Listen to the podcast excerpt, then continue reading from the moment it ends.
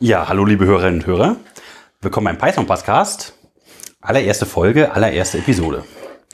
Wir wollen euch heute ein bisschen führen und folgende Fragen beantworten. Was machen wir eigentlich und warum? Wie finde ich einen Einstieg in Python? Also was, wenn ich Anfänger bin, wie kann ich damit anfangen? Und geben ein paar Anfängertipps. Und dann wollen wir noch ein bisschen erklären, wie Python funktioniert, ein paar Mythen über Python klären und so weiter. Wenn ihr Fragen, Anmerkungen zu dem Podcast habt, Kommentare, alles was Gutes, was Schlechtes, ähm, dann sendet doch einfach eine E-Mail an hallo@pythonpodcast.de. Und ja, Links und zusätzliche Shownotes zur Sendung findet ihr natürlich äh, in den Shownotes. Ja, was machen wir eigentlich? Kleine Einführung. Ja, genau. Vielleicht, vielleicht können wir einfach kurz äh, uns vorstellen oder so. Dass wir ja, also wir sind auf jeden Fall aus Düsseldorf, aus dem wunderschönen ja. Wintergarten von Jochen, den ihr gerade kurz gehört habt. Ja. Wer sind wir denn? Hallo Jochen. äh, hallo Dominik, genau. Also ja, äh, mein Name ist Jochen. Der äh, die die wirklich äh, wunderschöne Anmoderation gerade kam von von Dominik.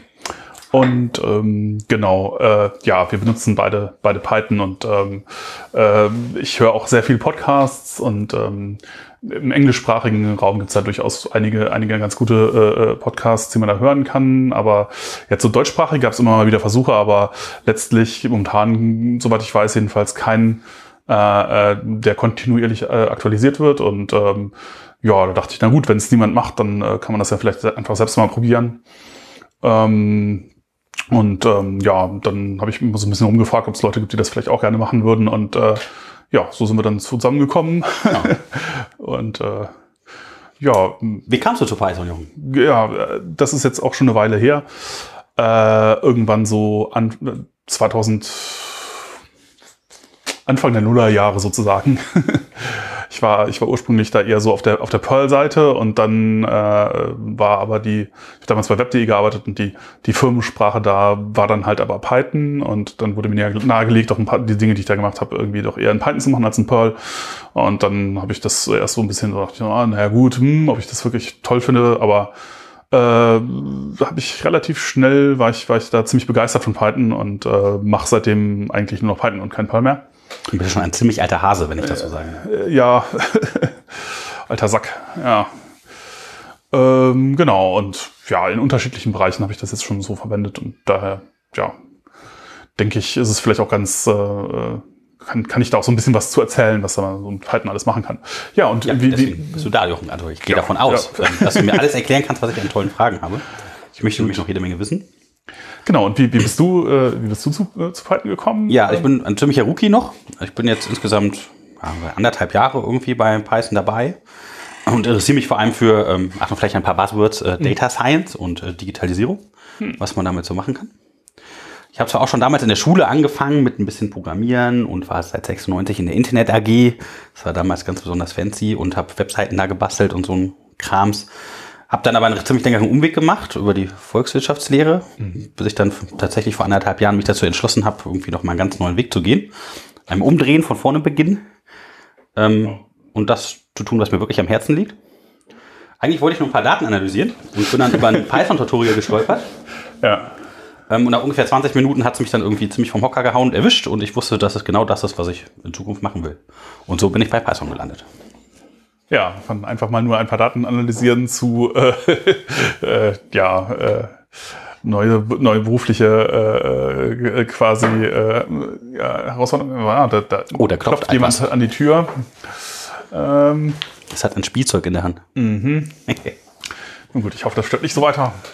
Äh, ja, das ist, das ist auf jeden Fall äh, ein schneller, schneller Einstieg gewesen, wenn das nach 20 Minuten schon geschnackelt hat. Mir jetzt ein bisschen länger gedauert, aber ähm, ja, das ist auf jeden Fall äh, eine gute Sache, glaube ich. Das war wirklich so. Ich kam da rein, habe den ersten Code geschrieben und gedacht, ja, genau, das so wollte ich genau, sein. das ja. machen. Das, ja. Stimmt. Hammer. Also liegt bestimmt auch vielleicht an der Einfachheit der Sprache, aber da kommen wir vielleicht ein bisschen später zu, was für Features Python alle hat. Ja, ähm, ja vielleicht fangen wir nochmal an. Warum machen wir das eigentlich? Für wen ist denn dieser Podcast genau? Was glaubst du? Für eigentlich jede, die sich für Python interessiert, oder?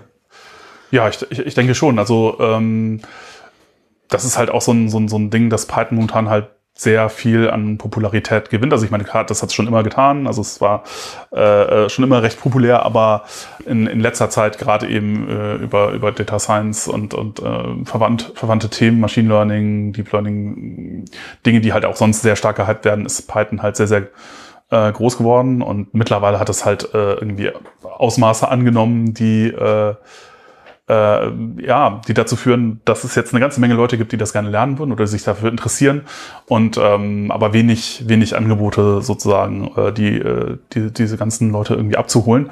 Und ich denke, da, da können wir auf jeden Fall äh, Menge, Menge äh, Hörer ansprechen, äh, sozusagen.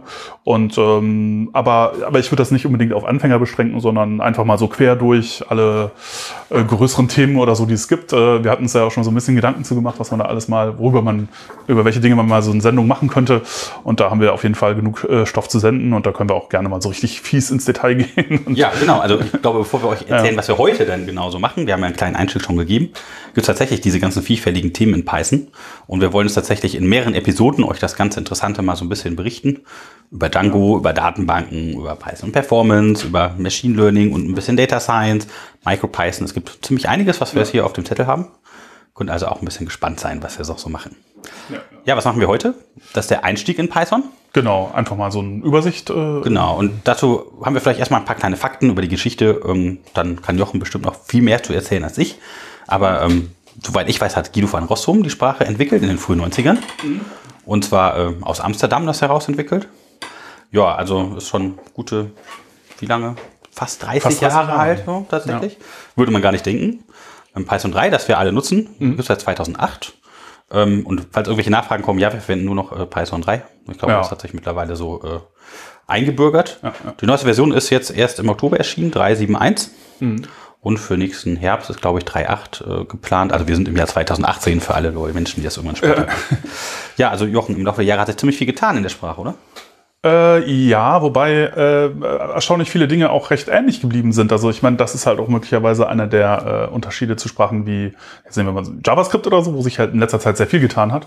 Und man dann immer, also ich mache mach in letzter Zeit auch äh, irgendwie äh, ganz schön viel äh, JavaScript und oft muss ich dann, wenn ich jetzt irgendwas mache, so wie iteriert man denn jetzt nochmal über irgendwie äh, quasi äh, die, die Keys und die, die Values irgendwie in einem, in einem Hash oder so, äh, dann, dann, wenn man danach guckt, dann findet man halt äh, zu jedem Jahr quasi und zu jeder neuen ECMAScript-Version äh, eine andere Art, wie man das am besten jetzt tun sollte.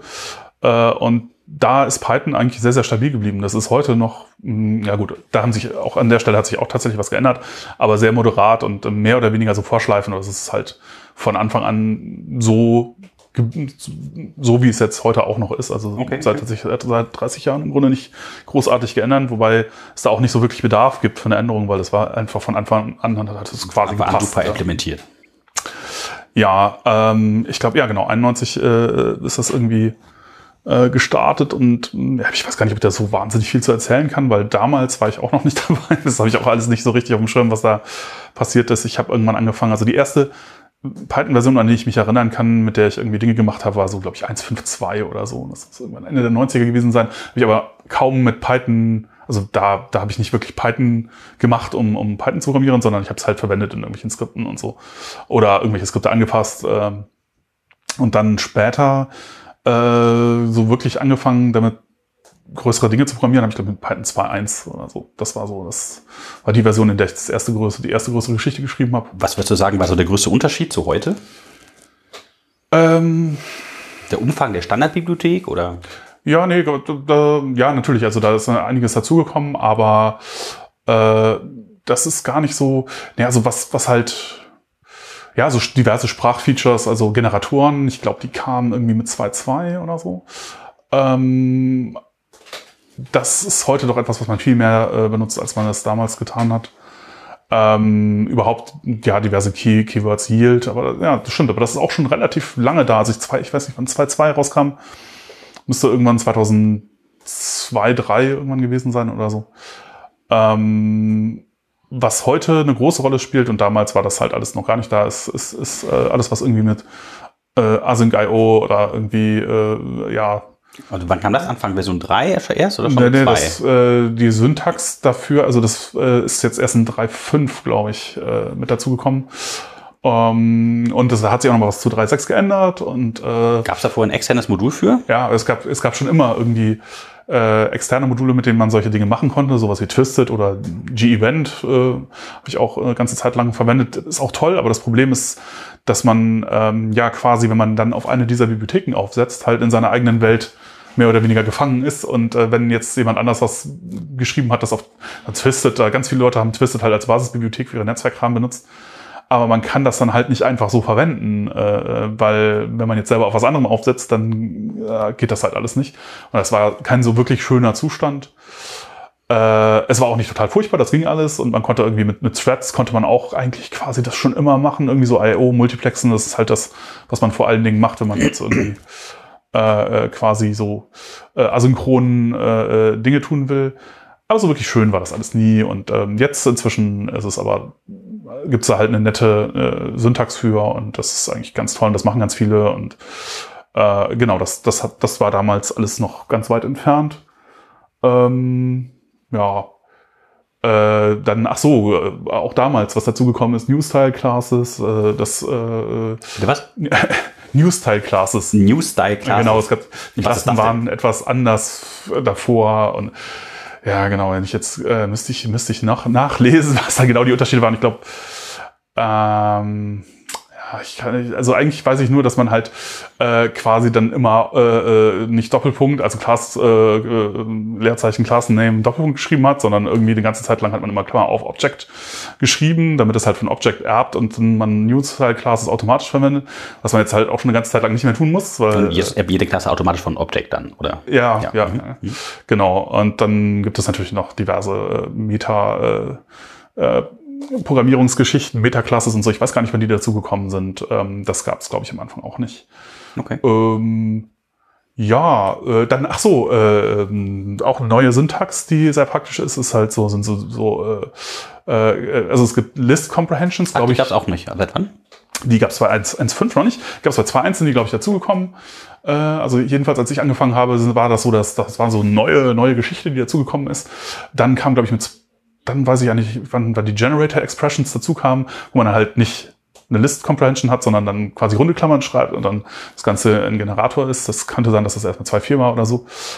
Ähm, und jetzt gibt's auch irgendwie so äh, Syntax für diktmäßige Objekte. Also man kann halt auch geschweifte Klammer auf äh, und dann äh, äh V Doppelpunkt K vor K, V in äh, irgendein Dict.items Items sagen und dann würde sich das. Also kann man sich seine Diction erst generieren. Umdrehen, ja, genau. Und äh, muss dafür nicht extra irgendwie äh, nochmal Dict aufrufen oder so.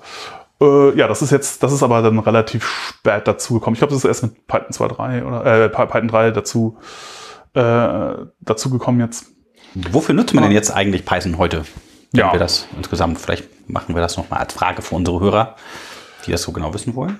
Äh, genau, also am Anfang war es vor allen Dingen eine, eine Skriptsprache zum, zum Verbinden von irgendwelchen Systemen. Man hat das halt so, ja, man nannte die Dinge auch, auch Glue, äh, Glue Languages und so, weil man halt, äh, weil es schön einfach ist, diverse andere ja, in anderen, in anderen Sprachen programmierte äh, Libraries anzubinden und die dann halt irgendwie miteinander zu verbinden. Also halt verschiedene Servermodule mit Python Clystar zugeklebt. Ja, äh, irgendwie sowas wie, man hat eine, man hat Image Magic oder so, so eine Bibliothek, die jetzt auf Bildern irgendwas macht und ähm, hat dann halt irgendwelche Bindings, äh, äh die das äh, in, in Python verfügbar machen. Und dann äh, hat man irgendwie ähm, eine Bibliothek, die irgendwie Mails macht oder dann kann man irgendwie äh, E-Mails mit Bildern oder so dann äh, irgendwie verknusteln und dann irgendwie mm, ja, E-Mails mit Bildern drin verschicken oder sowas. Und das, solche Sachen hat man halt in Python vor allen Dingen gemacht. Okay, das weil, weil es halt Bild in der Hand und man hat einmal ja. die E-Mail in der Hand und Python gibt dann den Kleber, dass man eine E-Mail mit Bild. Genau, ansonsten, wenn man jetzt, äh, äh keine Ahnung, irgendeine Bibliothek hat, die in äh, C geschrieben ist oder so, wenn man da jetzt äh, äh, irgendwie E-Mail-Support einbauen will oder irgendwie eine andere Bibliothek, die was anderem geschrieben ist, die einbinden will, das ist halt sehr schwierig. Und äh, mit Python kann man das alles sehr schön integrieren. Also für sowas hat man es vor allen Dingen verwendet, aber auch für Webentwicklung von Anfang an eigentlich schon, soweit ich weiß. Welche Frameworks haben wir da groß? Also ich kenne zum Beispiel Flask, habe ich äh, in einem Tutorial gelernt mhm. und natürlich Django. Ja, die kamen allerdings alle. Gibt's noch? Die kamen alle sehr viel später. Also, sag mal so, es, es wurde zwar, also es wurde halt auch als CGI verwendet. Äh, Als was? äh, es, es, gab, es gab ganz früher, das ist schon fast ein bisschen Opa als Held vom Krieg, äh, äh, Sektion. Ähm, Ja, bitte, deswegen sind wir hier. äh, es gab das Common Gateway Interface. Das war halt eine äh, Methode, wie Webserver sozusagen Skripte aufrufen konnten, die dann irgendwie, also am Anfang gab es nur, am Anfang waren statische Seiten, wo halt ein Webserver irgendwie eine Datei ausgeliefert hat. HTML pur. Ja, äh, und ähm, das ist aber ein bisschen wenig, wenn man jetzt also sowas hat wie eine Webseite mit einem Gäste, äh, Gästebuch, sowas gibt's heute auch alles nicht mehr, aber damals war das halt so, da musste man das haben, ich musste, man irgendwie einen Counter haben, der irgendwie Da hatte sein Gästebuch, wo man rein. Ich war bei dir im, im Internet. genau. Ich habe da was reingeschrieben. Ich habe es benutzt. Ja, und das, das geht natürlich mit statischen Seiten irgendwie nicht. Also äh, wenn ich jetzt so ein Gästebuch habe und äh, ich habe da ein Feld, wo ich irgendwas eingeben kann und dann soll das halt irgendwo gespeichert werden, dann muss äh, sozusagen der Text, der da in dieses Feld geschrieben wurde, irgendwie durch ein Skript durch und das muss das irgendwo hinschreiben. Und ähm, damit, damit solche dynamischen Sachen gehen, äh, gibt's halt dieses, damit quasi äh, irgendwie der Webserver mit einem äh, Skript äh, kommunizieren kann, das dann halt äh, irgendwie diesen, diesen Kram liest und wegschreibt, äh, gibt's halt das Com Gateway Interface und das hat das dann so gemacht, hat dann halt das Skript gestartet, äh, also weggeforkt und dann irgendwie da per Umgebungsvariablen äh, irgendwie die Daten übertragen. Äh, das geht, aber es ist halt furchtbar langsam äh, und äh, alles nicht so richtig schön. Aber so war das damals. Und da, ich erinnere mich auch, dass das irgendwie, dass man da durchaus Python-Skripte, also meistens hat man Perl verwendet, aber das ging auch mit, mit Python schon. Hatte halt so ein bisschen das Problem, dass die meisten Hoster irgendwie kein Python installiert hatten und deswegen man keine Python-Skripte als CGI-Skripte irgendwie da äh, angeben konnte, aber ähm, Selbst musste man selber hosten, wenn man Python ja, ja, genau, genau. Insofern war das halt nicht so populär. Ähm, ja, äh, die ganzen, die ganzen anderen Geschichten, das kam alles viel, äh, viel, viel Was später. war denn so das erste Framework, was so mit hochkam, wo man die ersten Seiten Das vernünftig mit. Gab es für Python, gab es da eigentlich fast nix. Also ähm, es gab, äh, äh, also da, das ist halt auch, da, da gab es eigentlich nur PHP. Also da gab es Mod PHP für den Apache. Es gab auch ein Mod Python, aber das war ziemlich furchtbar. Das habe ich mal versucht zu verwenden. Oder also ich habe es sogar eine ganze Zeit lang verwendet, aber das war alles ziemlich scheußlich. Ähm, hatte Memory Leaks, war alles irgendwie äh, ätzend, dauernd so komische Sachen passiert. Ähm, Also Memory Leak heißt dann, der Server stürzt ab, wenn den Leute benutzen, einfach, wenn zu ja, viele Leute auf dem Server sind. immer mehr Speicher, man weiß nicht genau warum und dann irgendwann ist er, ist er halt weg und dann muss man halt nachgucken, was da schiefgelaufen ist und alles nicht so schön. Das Mod PHP war auch nicht so toll, aber das hat halt so schon irgendwie ganz gut funktioniert. Und ähm, ja, das war so die, auch die An Anfang der Nullerjahre war so die große Zeit des, des, des sogenannten La äh, LAMP Stacks, so äh, Linux, Apache, MySQL, ähm, PHP? PHP, genau. Und äh, das, das hat so halbwegs funktioniert. Äh, ähm, und äh, ja, Python haben zwar Leute auch in, in, äh, quasi als Webanwendung verwendet, aber dann immer. Also ich glaube, ach, ach doch, jetzt weiß. Das erste, was, was Leute tatsächlich da äh, in Python gebaut haben, war, war Soap. Soap. Ja, oder Soapy, ich weiß gar nicht genau, wie man das ausspricht. Da Gibt's das noch? das gibt's bis heute und das ist bis heute äh, äh, irgendwie eine ganz tolle Community äh, irgendwie. Ähm, und äh, da gab's dann auch so ein Content-Management-System oder irgendwie so ein Ding, was drauf aufgesetzt hat. Das nannte sich Plone. Also daran erinnere ich mich auch. Und das muss irgendwie 2004 gewesen sein, als ich es zum ersten Mal ausprobiert habe. Das war alles sehr nett. Äh, es war nur furchtbar langsam, aber ansonsten war es alles, alles sehr schick. Ähm, und ähm, ich glaube, das waren so die ersten, die, die so irgendwie komplexere Webanwendungen in Python möglich gemacht haben.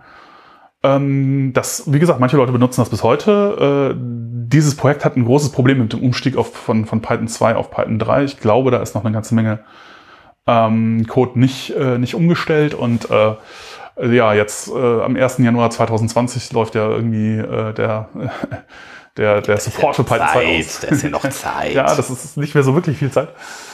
Und keine Ahnung, also vielleicht hat, haben, haben sie das auch mittlerweile geschafft, dass sie da umgestiegen sind, aber äh, ja, das ist ein bisschen, ein bisschen blöd für dieses Projekt.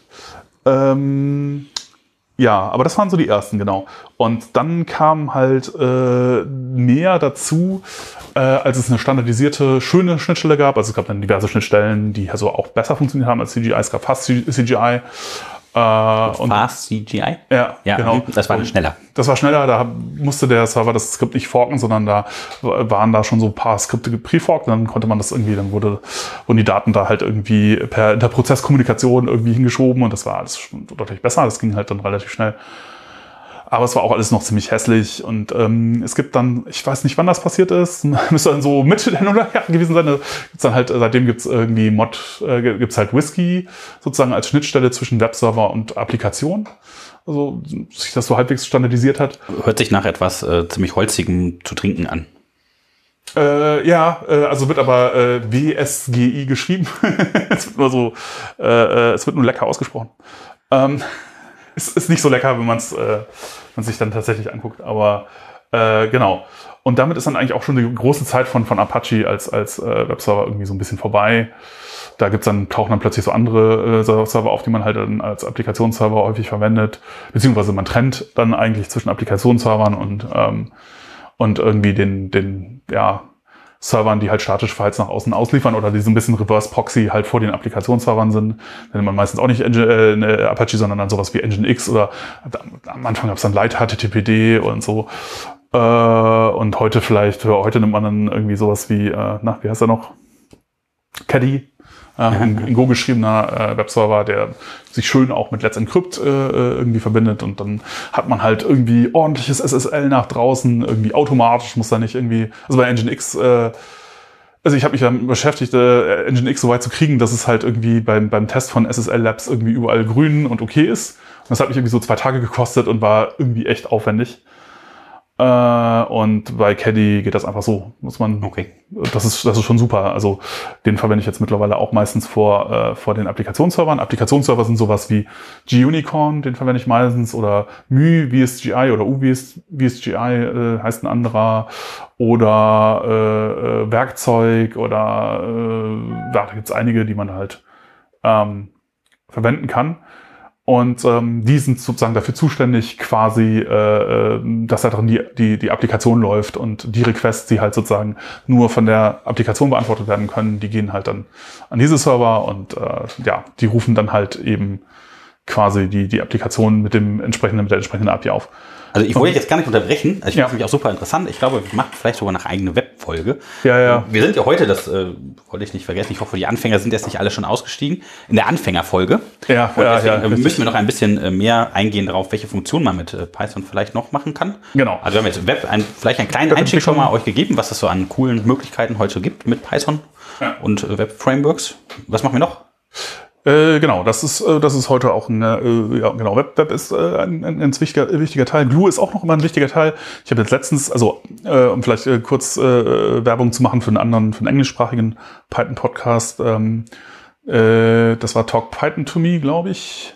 Doch, ja, Talk Python to Me.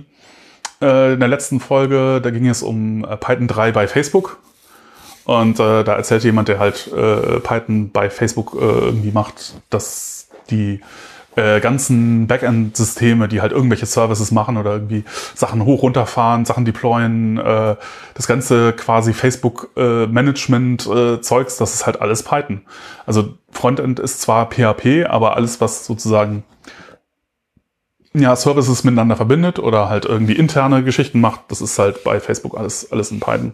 Also auch äh, YouTube ist in äh, Python. Und, ja, genau. YouTube äh, ist eine bekannte. Äh, äh NASA Geschichte. macht viele Sachen mit Python. Ich NASA, gehört. ja. Äh, Walt Disney zum Filme produzieren und. Ja. Ähm, äh, Pinterest auch äh, ist, glaube ich, äh, weiß nicht genau, ob die, die, die, die waren sogar Django irgendwie.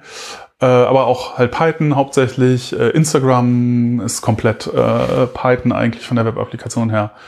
Äh, also ja, das gibt auch durchaus im, im Frontend einige, äh, die da Python verwenden, aber ansonsten ist es halt im Grunde überall. Und ähm, ja, also dieses Glue-Ding ist auch, auch immer, immer noch eine sehr, sehr wichtige Geschichte. Aber dann gibt's halt einen neuen Bereich seit einigen Jahren, der halt auch sehr, sehr äh, populär geworden ist. Das ist halt so ganze Data Science, Machine Learning, äh, äh, Gebiet. Ähm, überhaupt Sensor, Datenerfassung. Ja, Scientific Computing, äh, äh, der, dieser ganze Bereich. Also das, was früher, was man früher in so mit MATLAB gemacht hat, würde ich sagen. Äh, ja, oder Mathematiker auch. Äh, Mathematiker hat ja diese, diese, diese, diese schöne, dieses schöne Konzept entwickelt von, von diesen äh, Notebooks, also das äh, kennt man vielleicht, wenn man jetzt im wissenschaftlichen Bereich ein bisschen unterwegs war, gibt so Labortagebücher oder so, wo man aufschreibt, was man irgendwie tut und so. Und in Python die Jupyter Notebooks, die es Genau, gibt, die gibt's, ja. in, gibt's in Python und ähm, Äh, bei Mathem Mathematik hatte das tatsächlich zuerst äh, äh, sozusagen dieses Feature, dass man halt solche, solche Notebooks halt dann ausführen kann und dann halt nachvollziehen kann, was da passiert ist oder wie man zu einem bestimmten Ergebnis gekommen ist. Sehr, sehr gute Idee halt. Äh, hat sich nie so richtig durchgesetzt, weil Mathematik ist halt proprietär und, und äh, teuer und mh, hm, ist auch eine sehr exklusive Community irgendwie und ähm, hat irgendwie nie so richtig abgehoben, obwohl es eigentlich schon eine sehr schicke Idee war. Und dann wurde die halt aufgegriffen von äh, äh, ja von von von äh, von den den Leuten, die irgendwie so einen einen Interpreter äh, oder eine, man nennt das irgendwie so REPL, weiß gar nicht wofür diese Abkürzung, also diese äh, Shell, die man bekommt, wenn man jetzt Python eingibt. Du meinst die, äh, was IPython jetzt in dem Fall? Genau, also IPython. Tatsächlich, ja. ja, ja, die haben, die haben halt sozusagen das äh, damit reingebaut und das nannte sich dann IPython Notebook. Also IPython hatte schon einen ganzen Teil der, der Funktionen, die man dafür braucht, wenn man sowas implementieren will und ähm, IPython Notebook hat dann halt quasi sozusagen die Ideen von diesen Mathematiker-Notebooks irgendwie aufgegriffen und ähm, ja, das, das war äh, ein toller Erfolg. Man hat das dann auch für andere Sprachen gemacht, für R und für Jupyter, äh, für, für, für, für äh, Julia. Und dann war irgendwie klar, dass halt IPython Notebook ein blöder Name dafür ist, weil äh, wenn es halt nicht mehr Python ist, äh, sondern auch andere sehen, dann, dann wurde das halt umbenannt in Jupyter, wobei das halt nicht äh, Jupyter wie der Planet geschrieben wird, sondern mit PY, halt wie für Python, weil es okay. dann Julia, Python, R äh, quasi, also die drei Sprachen, die da halt hauptsächlich irgendwie verwendet das sieht werden. ja ganz schick aus, habe ich tatsächlich auch schon ein paar Mal gesehen. Ja. Das äh, kann man tolle Sachen mitmachen und auch live den Code direkt testen, ausführen, was man damit macht. Genau, genau. Das ist halt super praktisch. Das ist natürlich jetzt schwer, so das ähm, zu umschreiben, jemand, der das nicht kennt, äh, äh, quasi, äh, warum das toll ist. Äh, es ist halt nur so, also gerade bei, bei so. Äh, naja, stellt euch vor, ihr könnt ein Buch lesen und habt ja irgendeine statistische Tabelle, die ihr anguckt und ihr könnt live da die Daten eintragen, ändern und auch im Schaubild verändert sich direkt mit den neuen Datensätzen das, was ihr da äh, braucht und was ihr programmiert habt, der Algorithmus, um das darzustellen, könnt ihr direkt ja. live sehen, was da passiert. Ja, das ist, das ist eine der schönen Geschichten, aber was für mich vor allen Dingen, also äh, ich mache ich mach auch viel Data Science äh, Geschichten, dass das für mich sozusagen das ähm, Top äh, äh, Feature ist, ist halt irgendwie so viele, viele der Schritte brauchen eine Menge Zeit. Also wenn man große Datenmengen hat oder so, kann es sein, dass manchmal, wenn man irgendwas macht, dauert das halt eine Stunde sozusagen. Und dann hat also man das Ergebnis, irgendeine Berechnung, genau, ja. die man macht. Und man trainiert irgendein Modell oder so und das, das so rechnet dann halt irgendwie so mal eine Stunde vor sich hin. Und wenn man das jetzt alles in einem Skript hat, so wie man das normalerweise hat, dann man irgendwie so, okay, man erzeugt dieses Modell, dann macht man da irgendwelche Evaluationen drauf, dann visualisiert man das Ganze, dann macht man da irgendwelche Tests oder macht alle möglichen Kram. mal die ganze Arbeitsschrittkette durchgehen, bis ja. man wieder an dem Punkt ist, der man gerade geändert hat. Genau. Man kann das natürlich dann irgendwie schlau cachen. Das habe ich früher dann so gemacht. Äh, da habe ich dann irgendwie Dekoratoren äh, benutzt, die dann halt den Kram immer irgendwo hingeschrieben haben in ein Verzeichnis äh, und dann äh, sozusagen immer wieder nur äh, Memory Map den, die, die, die Arrays, die dabei entstehen, halt wieder zurück. Aber das ist halt alles nicht so, also das kann man machen, aber das, diesen Aufwand treibt man auch nur dann, wenn man sich sicher ist, dass man das wirklich braucht und dann verändern will. Und jetzt möchte man halt am Schluss dieser Kette, die halt irgendwas erzeugt, irgendwie eine Funktion schreiben, die irgendwas mit den Daten macht. Und jetzt baut man da einen blöden Fehler rein oder so. Äh, und das passiert einem tatsächlich, wenn man, wenn man, äh, wenn man das jetzt so, wie ich das auch früher gemacht habe, äh, passiert einem das relativ häufig, dass man dann halt den Fall hat, dass äh, irgendwie es geht irgendwas schief. Man sieht einen Trace weg und denkt sich schon so, oh nein, was für ein blöder Fehler. Und das Ergebnis von irgendwie einer Stunde Berechnung oder so ist weg und man muss halt im Grunde noch mal eine Stunde warten. Also selbst wenn man nur ein paar Minuten warten muss, ist es halt voll blöd, weil es diesen, man ändert irgendwas, probiert es aus, Zyklus halt, äh, äh wenn, wenn, wenn, wenn da viel Latenz drin ist, dann wird man sehr langsam. Und ähm, dieses Problem löst Jupyter eigentlich, äh, lösen die Jupyter Notebooks komplett, weil da ist es halt so, dass man jede Zelle getrennt ausführen kann. Und wenn man jetzt eine Funktion geschrieben hat, die einen Fehler enthält und führt die halt aus auf den Daten, die man jetzt da irgendwie eine Stunde lang berechnet hat und es geht schief, dann ändert man die Funktion, führt sie nochmal aus und alles ist gut. Weil, und das Ergebnis ist halt nicht weg. Und das ist halt, ja, das ist halt super. Gerade wenn man sowas arbeiten möchte, ist das, glaube ich. Äh, genau, und das, das, das, das macht einen halt viel, viel schneller. Und das ist, äh, das ist halt total toll. Also ist das auch für Anfänger sehr gut geeignet, würdest du sagen, um auch zu ja. lernen der Sprache? Ja, ja, ja weil, es, weil es halt so schön interaktiv ist. Es ist. Man kann einfach eine ganze Menge ausprobieren, ohne dass man jetzt irgendwie äh, Editor lernen muss und ohne dass man irgendwie quasi wissen muss. Also das, ja, man kann halt einfach direkt was ausprobieren. Wenn es halt schief geht, dann ändert man die Zelle und führt sie nochmal aus und dann ist es okay. Ja, das bringt also uns, glaube ich, direkt zu unseren Anfängertipps. Ich glaube, das ja. wäre gar nicht so schlecht. Also wenn ihr Fragen habt, natürlich direkt irgendwie an hallo at pythonpodcast.de einfach stellen. Dann erklären wir euch auch alles, was ihr gerade vielleicht noch nicht verstanden habt oder was euch ein bisschen zu schnell ging. Ähm, ja. Vielleicht mit ein paar Tipps anfangen. Ich glaube, also ganz wichtig natürlich die offizielle Dokumentation. Großartiges Tool zum Lesen. Ich glaube, da findet man so die meisten Erklärungen für die Standardbibliothek, wie das alles so funktioniert, ähm, außerhalb von den Tutorials, die es jetzt gibt. Ähm, ich habe zum Beispiel mit ähm, Python the Hard Way angefangen und das äh, Buch von Seth Shaw gelesen. War ein ganz guter Einstieg. Ähm, ja, wenn man sich da so durcharbeitet, kommt man relativ tief in die Materie rein. Es gibt noch Automated Boarding Stuff with Python. Geht auch auf Deutsch ein Buch zu. Das kostet dann leider Geld, ansonsten ist das ein kostenloses Tutorial. Ja, die ganzen Tutorials gibt es sonst, weiß nicht, auf äh, Datacamp, Udemy, Udacity, unzählige kostenlose. Äh, ja, du hast ja gerade gesagt, anfangen äh, vielleicht mit Jupyter Notebook oder auch einem einfachen Texteditor. Also ich kann jetzt nicht empfehlen, direkt mit einer großen Entwicklungsumgebung zu starten. Das Nö. hält dann erstmal so ein bisschen auf. Ja. Ähm, gibt ja dann irgendwann später ganz viele tolle Editoren, PyCharm, Idle, VS Code, Sublime VI, Atom, MX. Ja, Was genau. benutzt du? Äh, VI. Ja. äh, äh, ja, das ist, äh, ich, ich benutze aber auch PyCharm zum Beispiel mittlerweile, aber mich nervt dass es halt doch relativ langsam ist. Und ähm, ja, das ist halt, das ist immer bei diesen, also ich, ich, eigentlich ist das schön, also diese ganzen IntelliJ äh, EDEs, äh, das ist alles schon sehr nett gemacht, die können auch sehr viel, aber die reagieren nicht so instantan. Also es ist immer, wenn man irgendwo draufdrückt oder so, dann muss man erstmal, es, es ist so, äh, Zu langsam. es ist einfach zu langsam. Es ist, es ist nicht, äh, es ist nicht so, es fühlt sich halt nicht so snappy irgendwie ordentlich an, wie sich halt so ein Profi-Werkzeug anfühlen sollte, sondern es fühlt sich halt immer so an wie, keine Ahnung, äh, wie diese, die, weiß ich nicht, wenn, also ich meine, gut, das ist ein böser Vergleich, aber wenn man so ein Fahrkartenautomat bei der Bahn steht und drückt er drauf Gegentreten, bevor da irgendwas und dann, dann passiert einfach nichts und dann, dann drückt man nochmal drauf, aber dann, und dann macht es irgendwie so, äh, äh, äh, Kennt ihr das, wenn ihr euch gerade so einen neuen Schokoriegel aus dem Automaten ziehen wollt und dann bleibt er irgendwo da oben hängen? Also, Ja, und das ist halt, das ist halt schon sehr äh, so ein bisschen nervtötend und deswegen benutze ich das eigentlich nicht so gern, obwohl manche Features halt durchaus äh, so nett sind, dass ich es halt auch immer wieder verwende, aber äh, wenn, wenn ich VI verwenden kann, dann verwende ich eigentlich, den, also Vim, äh, da hat sich ja auch einiges getan.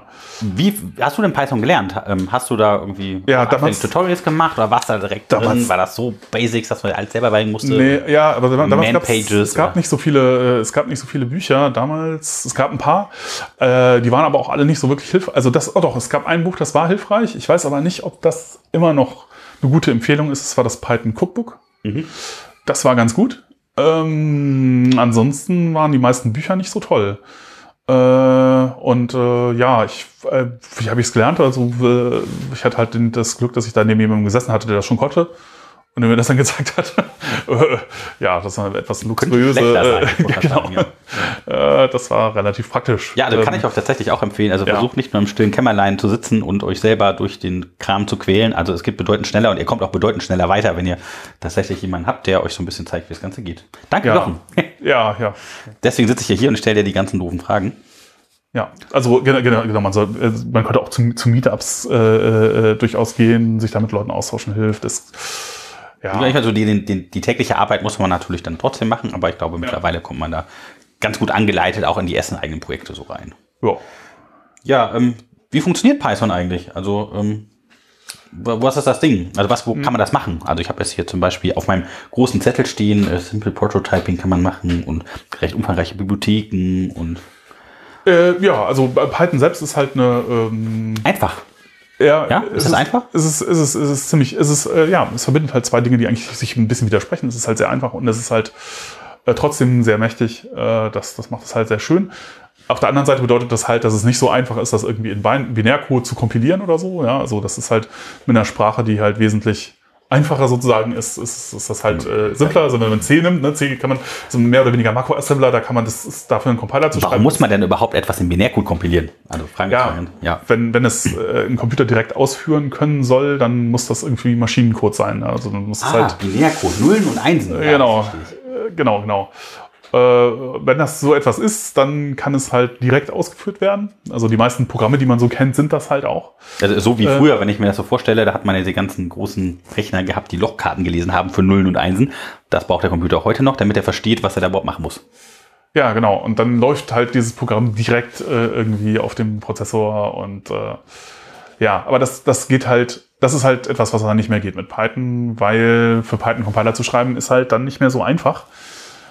Oder eigentlich mal so ziemlich unmöglich, weil das ist halt alles dynamisch und zur Laufzeit kann sich eine Menge ändern. Da Das es geht halt nicht so richtig.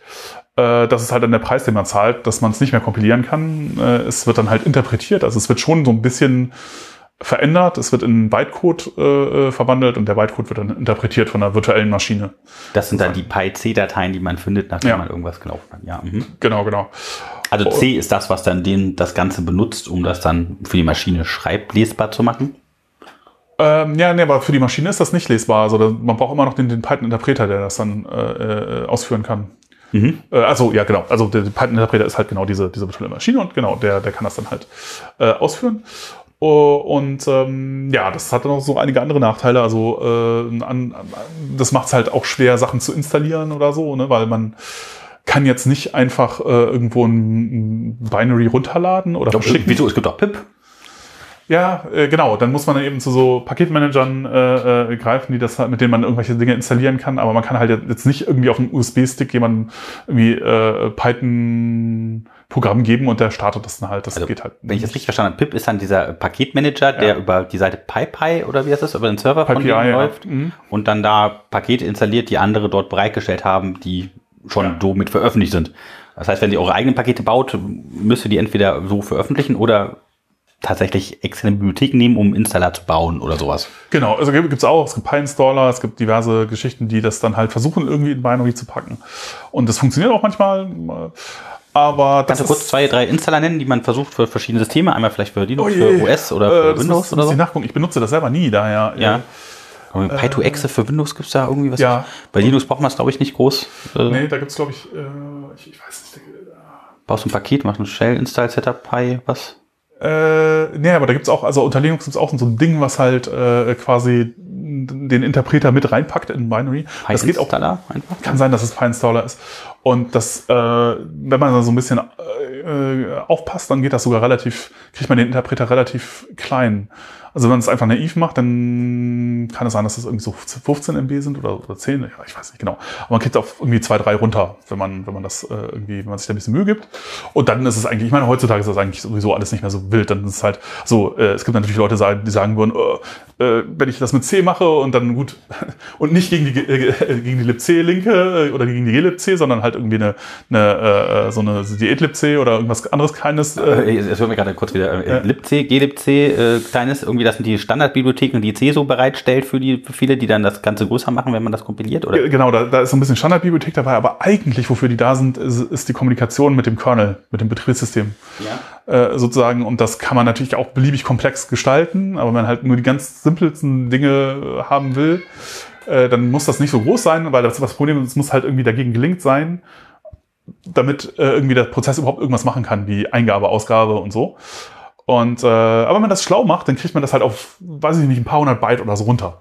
Und das ist natürlich was ganz anderes, als wenn ich jetzt irgendwie megabyteweise Zeugs. Äh, Das könnte auf Mikrocontroller packen. Ich glaube, man Ja, kriegt das sogar in so einen Bootsektor rein. Wie hat so ein Bootsektor? 512 Bytes oder So, sowas? keine Ahnung, ja. Ähm, also natürlich ist es nicht so klein, wie es gehen könnte, wenn man das wirklich äh, drauf anlegt. Äh, und das wird auch nie gehen mit, mit Python so richtig, aber äh, also heutzutage sind ja auch ein paar Megabyte eigentlich äh, ja nicht mehr wirklich viel. Luxus. Und- Luxus. Paar Mega, mehrere Früher war das alles ganz schlimm, heute- Band zurückspulen oder sowas, ja. Hm. Genau, und daher ist das eigentlich auch alles nicht mehr so wild. Aber man muss auch sagen, dass dieses Thema so ein bisschen vernachlässigt wurde, also gerade auf Windows und so, wo, ja, kann man ja auch nicht davon ausgehen. Also bei den meisten Linux-Systemen wird halt einfach ein Python-Interpreter vorinstalliert sein, vielleicht ein uralter, aber immerhin. Äh, aber bei Windows ist halt Python nicht vorinstalliert und dann, wenn, wenn man irgendjemanden ein Python-Skript schickt oder so, kann, kann, kann der halt nichts damit anfangen. Das ist ein bisschen ein Problem. Das ist halt auch, auch ein bisschen ein Preis, den man dann halt zahlt, äh, dafür, dass es halt äh, einfach ist, aber trotzdem sehr mächtig. Äh, und ähm, ja, also Also die Binaries kriegt ihr natürlich trotzdem auf der Python Homepage direkt Ja. ähm, für die jeweiligen Systeme und äh, wenn das, ja. der Python-Interpreter selber ist natürlich wieder äh, quasi so ein. Also einige Leute empfehlen auch Anaconda, das ist irgendwie so ein Paket, womit man ganz viele tolle Datensachen machen kann, äh, wo es vorinstalliert ist. Also ich persönlich hatte da nicht so die besten Erfahrungen mit, das war immer sehr Hm. verwurschtelt mit den Paketen, dann lief immer was nicht, wenn es irgendwie ein Update gab und irgendwas in Python-Versionen. Die haben auch einen eigenen Paketmanager, dann Conda irgendwie Ja. und deswegen würde ich das für Anfänger jetzt nicht unbedingt sofort empfehlen, obwohl viele das machen. Es- Aber das könnt ihr ja selber schauen. Ja, ja, Anaconda äh, ist ein bisschen verwirrend, weil, äh, also eben, es ist eben kein Paketmanager und auch nicht, also Anaconda ist eine Distribution sozusagen von, von Paketen, äh, aber äh, Conda ist der Paketmanager und es gibt auch noch ganz viele andere äh, Pakete, die jetzt nicht in der Anaconda-Distribution drin sind. Und äh, das ist so ein bisschen alles, eigentlich ist das alles ein bisschen furchtbar. Man muss sagen, dass schön wäre ja, sozusagen in einer idealen Welt hätte man das ja gerne, dass man sozusagen einen Paketmanager für alles verwendet. Ja, sozusagen. Also äh, es gibt auch so ein bisschen die, äh, die Utopie wird so ein bisschen gelebt bei, bei ähm, NixOS. Äh, versuchen Leute das tatsächlich noch umzusetzen. Oder eigentlich waren auch die Linux-Distributionen mal so äh, quasi gedacht, dass man halt, man hat einen Paketmanager, mit dem installiert man halt irgendwie alles, was man irgendwie haben möchte. Und ähm, na, also das geht ja auch jetzt noch, wenn man jetzt einen Debian hat beispielsweise, dann kann man auch NumPy oder so, was jetzt ein, quasi ein Modul ist für Scientific Computing Modul für, für Python, kann man durchaus per Debian-Paket installieren, also über die Distribution. Es ist halt nur so, dass man das nicht tun sollte, weil dann bekommt man eine Version, die nicht optimiert ist, wo der Maintainer, also ich meine, vielleicht ist es auch gut, ich, ich weiß, keine Ahnung, aber äh, die Wahrscheinlichkeit ist hoch, dass es eben dann nicht schnell ist weil es ist halt nicht gegen MKL, diese Mathe-Bibliothek von Intel gelingt äh, beim Kompilieren. Also man muss, es ist halt tricky, das zu kompilieren, da ist viel Fortran-Zeugs dabei. Das ist alles nicht so einfach und äh, ja, überfordert möglicherweise halt ein Debian Maintainer auch so ein bisschen. Und ähm, daher, Also du würdest auch immer alle Pakete über pip installieren oder? Ähm? Naja, nee, ich würde sagen, es kommt drauf an. Also Ja. leider haben wir nicht, also äh, am schönsten wäre es, wir hätten einen Paketmanager für alles. Ja, zum Beispiel pip oder dein äh, Distributionsmanager. Nee, eher so DNF. ist wie apt oder genau, oder, oder wei- weiß nicht, was es dabei bei, bei äh, Yum für, für Red Hat gibt oder äh, was da noch DNF ist mittlerweile, glaube ich, auch bei Red Hat, also zumindest bei Fedora. Ja, Ja. Kann, ich, ich bin da auch gar nicht mehr so am Laufenden, aber äh, genau. Wenn man einen Paketmanager hätte, mit dem man alles installiert und dann sich relativ sicher sein könnte, dass das halt irgendwie funktioniert. Das wäre das wär schön. Äh, aber es hat sich jetzt aber eher so entwickelt, dass jede Programmiersprache so ein bisschen ihren eigenen Paketmanager mitbringt. Also bei Python ist es halt erstmal pip. So wie bei, bei Ruby ist das dann halt, sind das diese Ruby Gems, äh, bei Perl ist es CPAN, beziehungsweise, ich weiß gar nicht, was jetzt das Ding ist, mit dem man die Dinger installiert. Äh, dann bei, äh, weiß ich nicht, äh, JavaScript ist es halt NPM oder Yarn oder was auch immer man da gerade verwendet. Ähm, und das ist dann natürlich nicht mehr so toll, weil das Problem ist, dass wenn man die jetzt benutzt, die Sachen, wenn man die jetzt quasi äh, einfach so ins Root-File-System installiert, dann überschreiben die natürlich Sachen, die die Distribution äh, äh, da Die überschreiben es doch auch gegenseitig mehr verschiedene. überschreiben sich gegenseitig. Alles nicht so, alles nicht so schön. Hat niemand drauf aufgepasst, dass die Sachen auch alle miteinander äh, klarkommen. Das heißt, es können die komischsten Dinge passieren. Äh, das ist alles, das ist halt nicht so toll. Äh, Was aber- macht man denn da? Dafür gibt es ja eine ja, dann, dafür ver versucht man das dann irgendwie zu isolieren und äh, installiert halt Dinge nur in Environments, Also in virtuellen Entwicklungen. virtuelle äh, Umgebungen, genau. Oder für seinen einen User, also zum Beispiel pip install Paketname minus minus User, Ja, wird kann- halt das für den aktuellen Nutzer nur installieren. Genau, das, das kann man auch machen. Äh, und das sind halt so ein bisschen äh, krückige Lösungen für, für dieses Problem. Aber es ist äh, leider ist es sogar noch schlimmer. es ist jetzt nicht nur so, dass jede Programmiersprache einen eigenen, äh, äh, äh, eigenen Paketmanager hat, sondern es sieht so ein bisschen, also jedenfalls bei Python ist es halt leider so, dass da auch jede, jede Community hat sozusagen ihren eigenen Paketmanager nochmal. So, also die ganze Web-Community verwendet eigentlich überwiegend pip, während die ganze Data Science-Community überwiegend Conda verwendet. Wo man sagen muss, Conda ist ein bisschen mächtiger als pip. Man kann damit nicht nur Python-Pakete installieren, sondern halt auch diverse andere Binärpakete. Und manchmal muss man das halt dummerweise auch, weil viele der Sachen, die man da verwendet, sind halt Fortran-Bibliotheken oder irgendwelche C-Bibliotheken oder C++. Warum verwendet man denn Fortran oder C oder C Bibliotheken in Python?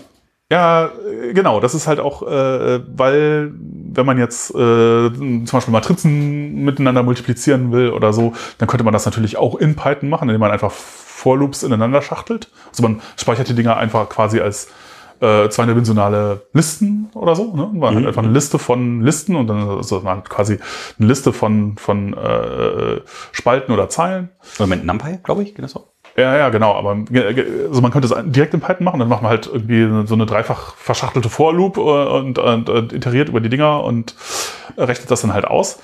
Das kann man machen, ist halt dann sehr, sehr langsam. Ähm, wenn man jetzt so eine äh, äh, Bibliothek benutzt wie NumPy oder so, dann äh, die haben dann halt einen speziellen Array, äh, Array-Type äh, sozusagen. Und wenn man da jetzt sagt, äh, multiplizieren wir mal A und B, dann ähm, nutzt NumPy unten drunter halt äh, quasi, äh, weiß ich jetzt gar nicht, was man damit Ich versuche mir jetzt gerade so auszumalen, wie das dann so aussieht in einem Schaubild, ähm, um mir das irgendwie so ein bisschen vorzustellen, dass das, warum das jetzt schneller geht. Also die benutzen Ja. drunter einen, äh, benutzen drunter optimierte, äh, Ja. optimierte Fortran-Bibliotheken, die genau, also oder ist es, ich weiß gar nicht mehr, ob es Fortran ist unbedingt. Also es ist halt irgendwie, die haben mal damals angefangen mit äh, Blas, Lapack, Atlas, das sind so die Dinger, die da unten drunter liegen. Und das sind, es gibt, glaube ich, ein, irgendwie so eine definierte Schnittstelle für solche Mathe, äh, für, für, für diese ganzen Operationen. Und dann sind das irgendwie Implementationen davon und äh, ja, äh, äh, Nennen wir es Magic. Genau, Ma- Magie, ja. Also Fortran ist halt halt irgendwie, als Sprache ist immer noch deswegen so wichtig, weil da Sachen sich quasi mehr oder weniger automatisch vektorisieren lassen. Das hat bedeutet, dass man nicht loopt äh, über Sachen, sondern äh, dass äh, der Prozessor das quasi übernimmt.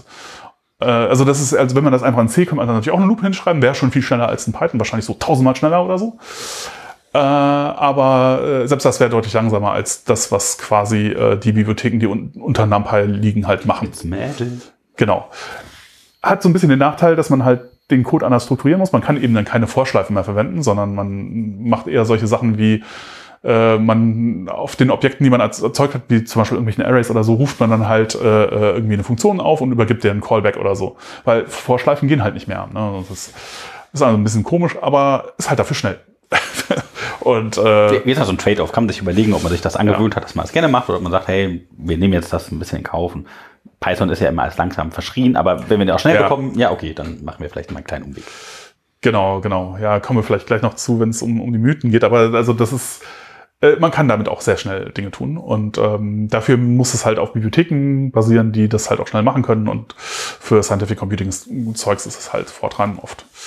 Ja, äh, genau. Und Ja, also vielleicht nochmal genau zu diesen ganzen Bibliotheken, die man machen kann. Du hast gesagt, glaube ich, äh, Data Science kann man ganz viel machen und Ja. äh, Web kann man ganz viel machen. Und ähm, für diesen Glue, also den Klebstoff zwischen einzelnen Modulen, Ja. kann man ganz viel machen, so zum Skripten.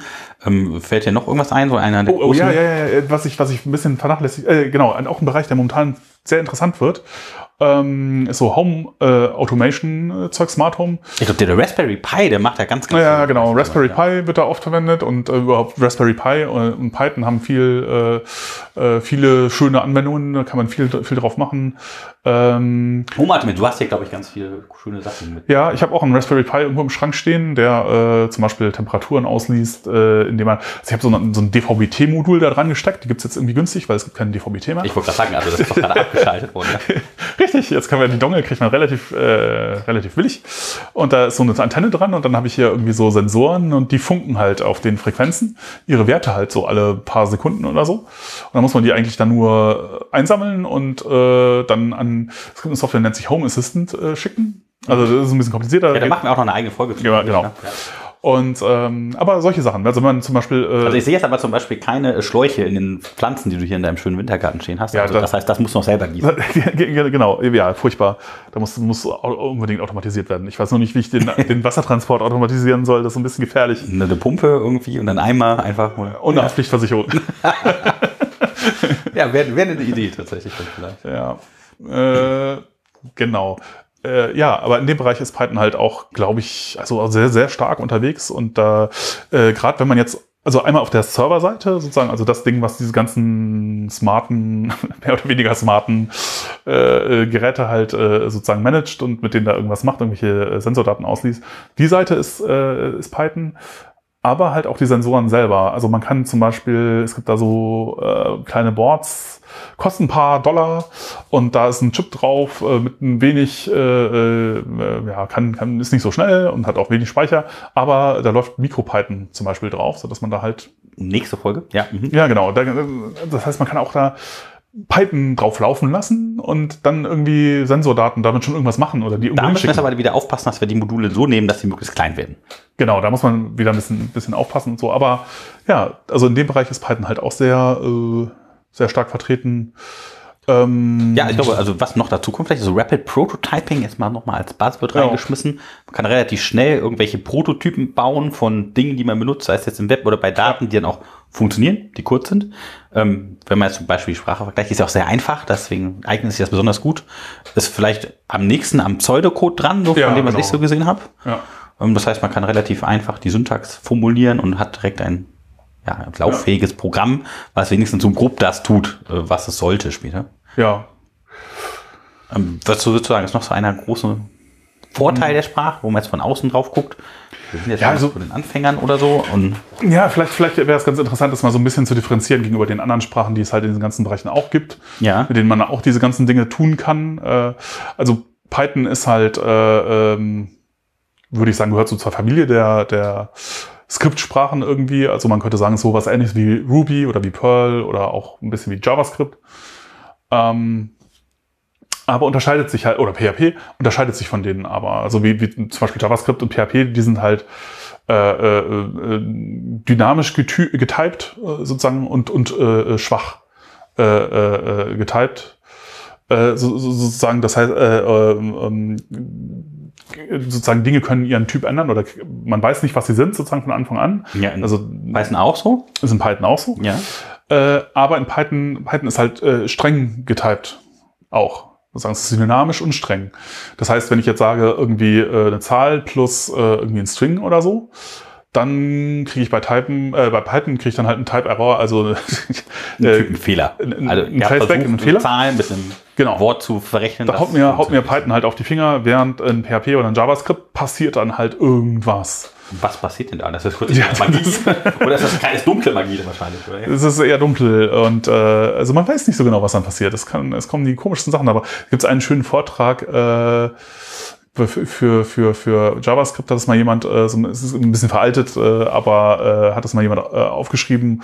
Äh, ich glaube, wenn man danach sucht, JavaScript äh, Talk und dann Watt, WRT, dann äh, findet man das und dann, wo er dann so eben solche Dinge macht, wie äh, irgendeine Zahl plus leer äh, String und dann kommen halt die seltsamsten Dinge dabei raus. Oder Der Server hüpft und blinkt und äh, ja, am Schluss kommen irgendwie Zeichenketten dabei raus und, und Batman erscheint. Also es ist äh, wirklich, äh, man muss aufpassen, was man da tut, ansonsten passieren ganz, ganz furchtbare Dinge. klingt so, als könnte man das gut äh, ausnutzen.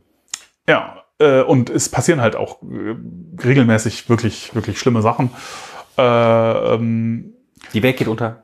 Ja, ja, so ungefähr. Äh, und das ist, kann bei einem Python halt nicht so leicht passieren. Das ist schon mal ganz schön. Also insofern ist es halt in, in der Welt, äh, also es ist halt ein, schöner, also ich finde, was man über Python sagen kann, ist, es macht halt die richtigen Trade-offs. Also es ist halt immer, es ist halt so eine Sache. Ähm, möchte man jetzt, es hat ja natürlich auch Vorteile, ne? Man, man kann Dinge vielleicht abkürzen oder so, wenn man das sch- schwach getypt, äh, wenn man das nicht so streng überprüft. Man kann das teilweise ausnutzen, um Sachen eleganter zu machen, aber man zahlt halt einen Preis dafür. Und ähm, Python hat so die Tendenz, immer diese richtigen Trade-offs zu machen. Also, dass man, in, der neuen Version, ich weiß jetzt gar nicht, was bei 3.7 kam oder bei irgendeiner 3.6-Version, dann kann man diese Typen jetzt so schön annotieren noch kann man, ähm, ja. für Funktionen oder für Variablen direkt und du siehst dann das direkt, das beispielsweise in seinem Linter oder sowas, also das, was den Code unterstreicht, wenn ein Fehler da ist, dass der Typ falsch ist. Also wenn man jetzt, ich sag mal, Standard-Typen eher haben möchte oder feste Typen und keine dynamischen, dass man zumindest weiß, was da stehen sollte, obwohl das Python immer noch versucht zu sprechen. Ja, also, aber der, das Schöne ist halt, das ist, das ist halt optional. Man kann das daran schreiben. Also klar, natürlich, das ist auch einer der Vorteile, die in so eine Sprache wie Java oder so, die ist halt statisch getypt, also nicht dynamisch. Also da kann man hinterher, der, wenn ich eine Variable habe, dann der, die ändert sich nicht einfach so in was in einen anderen Typ. Das geht da halt gar nicht. Äh, ähm, und das kann auch nicht sein, dass halt hinterher der Typ erst festgelegt wird zur Laufzeit, sondern das muss halt zur Compile-Zeit sozusagen, wo der äh, Source Code in, in Bytecode verwandelt wird, muss das halt feststehen. Äh, eine, eine, eine schöne Geschichte, die man dann halt bauen kann, ist halt Unterstützung in den IDEs dafür. Also wenn ich halt weiß, äh, äh, sozusagen, dass diese Variable halt den Typ hat, dann kann ich kann die IDE mir schon auf die Finger hauen, wenn ich versuche, damit etwas zu machen, was halt nicht geht. Also das Dann klingt ich auf jeden Fall nach ja, einem interessanten Trade-off, weil als Anfänger würde ich mir jetzt erstmal äh, so denken, dynamisch klingt ja voll cool, kann das immer was Verschiedenes sein und dann kann ich ganz tolle Sachen mitmachen und du sagst jetzt gerade, der Start ist natürlich auch voll toll, weil man kann man das irgendwie nicht verwechseln und man kommt keine Ja. unbekannten Fehler und Naja, der, Nachteil dabei ist halt, dann muss man viel mehr schreiben. Was auch nicht so ein Problem ist, wenn man eine IDE verwendet, weil die, die schreibt das dann für einen so ein bisschen. Aber äh, man braucht dann halt eine komplizierte IDE, die irgendwie Dinge tut und dann auch nicht mehr so schnell sein kann. Also und, ja, das ja, also ist es, man kann damit auch programmieren, so schlimm ist es nicht, aber es ist halt so ein bisschen, ich, ich mag es nicht so. Ich mag lieber, äh, man schreibt wenig und schreibt es dann halt aber selber und das äh, Tool, was man dafür verwendet, ist halt schnell, als die Idee schreibt das, aber die ist so ein bisschen laggy und man muss ein bisschen auf die warten. Ja, gut, aber das, das geht auch. Äh, In, in Python hat man das jetzt halt so nicht, das ist alles dynamisch. Man kann aber auch Typannotationen jetzt seit, das ist auch eine sehr neue Geschichte, kann man jetzt halt dazu schreiben und dann könnte einem die IDE oder ich weiß, PyCharm und so können das möglicherweise auch schon. Die kann einem dann dabei helfen und dann auch sagen, wenn irgendwas nicht, nicht geht. Ähm, Also ich glaube, also zum Beispiel in äh, Listen kann man auch verschiedene Datentypen benutzen, es sei denn, man benutzt das NumPy-Arrays, wo das dann auch wieder fest Da- ist. genau. Aber ja, das Ja. glaube ich auch ganz interessant, weil ähm, ja, es halt sein kann, wenn man durch so eine Liste iteriert und man macht irgendeine Multiplikation oder sowas, äh, dann fliegt einem das um die Ohren, weil das der falsche Datentyp ist oder Das ist halt, das, das ist genau einer, einer dieser, dieser Geschichten, wo halt statisch getypte äh, Sprachen große Schwierigkeiten mit haben oder es einem das als Programmierer das, das Leben halt schwer machen. So diese ganzen Container-Datentypen, die sind da halt knifflig. Oder man kann halt im Grunde immer nur Container haben, die halt dann äh, irgendwie Dinge von einem Typ enthalten. Äh, weil man muss ja irgendwie sagen, welchen Typ der die Variable hat, die man da reintut. Und das ist halt, also gut, geht mittlerweile auch. Es gibt Generics und äh, sind inzwischen auch in Java angekommen. Man kann da auch so Sachen machen, aber das ist alles dann nicht mehr so richtig einfach. Und ein Ding, was man dann halt oft sieht, was Leute dann machen, ist, sie haben halt, na, also um diese Unzulänglichkeiten, sag ich mal, so könnte man das sehen, der Sprache äh, zu kompensieren, überlegen sie sich dann halt irgendwie Patterns, wie man bestimmte Probleme, auf die man dann stößt, wenn man nicht mehr einfach quasi beliebige Dinge äh, irgendwie in ein Ding, was halt über Sachen iteriert packen kann. Ja, also ein Python-Iterator ist halt, der iteriert halt über Sachen und da kann halt beliebiges Zeug drin sein. Äh, wenn das halt nicht geht, dann äh, ja, macht man halt Mäh. dann, dann, dann, dann muss man sich halt so Patterns überlegen, wie man Dinge tun kann. Ne? Und, und für viele Situationen ist es dann halt, kann man das halt nicht einfach so hinschreiben, was man machen möchte, sondern dann muss man halt, dann gibt es ganze, äh, gibt ein Gang of Four äh, äh, Buch, äh, äh, irgendwie, äh, Bitte was? äh, das ist ein ganz bekanntes Buch von, ähm, na, wie heißt das, äh, das, das äh, Game wird of- immer Gang, Gang of Four Buch genannt.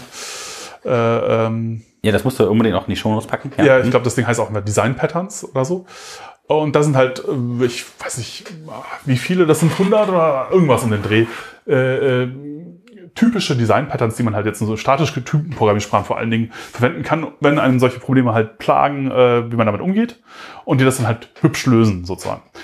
Ähm, und äh, wenn, wenn man dieses Buch durchgeht äh, äh, und sich dann überlegt, wie würde ich das in Python machen, dann stellt man halt oft fest, äh, ich brauche da gar kein Pattern. Ich kann in Python kann ich das einfach so hinschreiben. Ja? Da muss ich mir kein komplizierte, äh, kompliziertes Ding ausdenken, mit dem ich halt irgendwie da jetzt Architekturding, mit dem ich da mit diesem Problem fertig werde, weil ich habe das Problem gar nicht. Und das ist halt schon sehr nett, dass man halt äh, quasi eine große Klasse von Problemen, die halt ja, also auch das, dieses Buch wurde halt gefeiert als, äh, wie, man- das kann man irgendwie so programmieren in die Hand geben und dann kriegen sie das halt alles hin, wo sie sich vorher einen abgebrochen haben. So in Python hat man einen Großteil dieser Probleme, hat man einfach nicht. Also loslegen, machen. Ja. Ja. Und das ist halt schon sehr schön. Das ist ein großer Vorteil. Ähm, ja, also da würde ich, würde ich, würde ich sagen, ist halt auch eine, eine der Stärken von Python, dass, dass man halt quasi äh, irgendwie einen Großteil der komplizierteren äh, Programmierpatterns nicht braucht, weil man kann es einfach so hinschreiben. Ich meine, klar, natürlich auch in Python gibt es Sachen, die kompliziert sind und nicht alle Patterns sind überflüssig, deswegen, also es gibt durchaus Sachen, die man da auch brauchen kann, ne, aber es, es macht das Leben schon irgendwie leichter. Ähm, ja, das, das ist, äh, das wäre so der Unterschied statisch getypt, äh, dynamisch, äh, dynamisch getypt. Genau, ähm, den strengen Schwach hatten wir jetzt auch schon im Vergleich zu den anderen Programmiersprachen. Was wir auch noch äh, haben, ist quasi, ja, eben binär äh, kompiliert. Das hatten wir aber auch eben schon ein bisschen ja, genau. abgehandelt. Mal kurz rein. Ähm, ah ja, dann gibt es natürlich Sprachen, in denen man äh, äh, quasi das Memory Management selber macht, so C zum Beispiel. Ähm, Da muss man immer so einen Zeiger durch den Speicher schicken, der genau sagt, wo man gerade ist. ja, also ge- ge- genau, also äh, man alloziert halt irgendwie Speicher und dann kriegt man einen Zeiger drauf zurück und dann macht man damit irgendwas und muss halt hinter, hinterher dran denken, dass man diese Strukturen wieder freigibt, wenn man sie nicht mehr braucht. Äh, oder ja, das, wenn, wenn man Dinge freigibt, die man, äh, die, die eigentlich mal noch brauchen, so passieren schreckliche Dinge.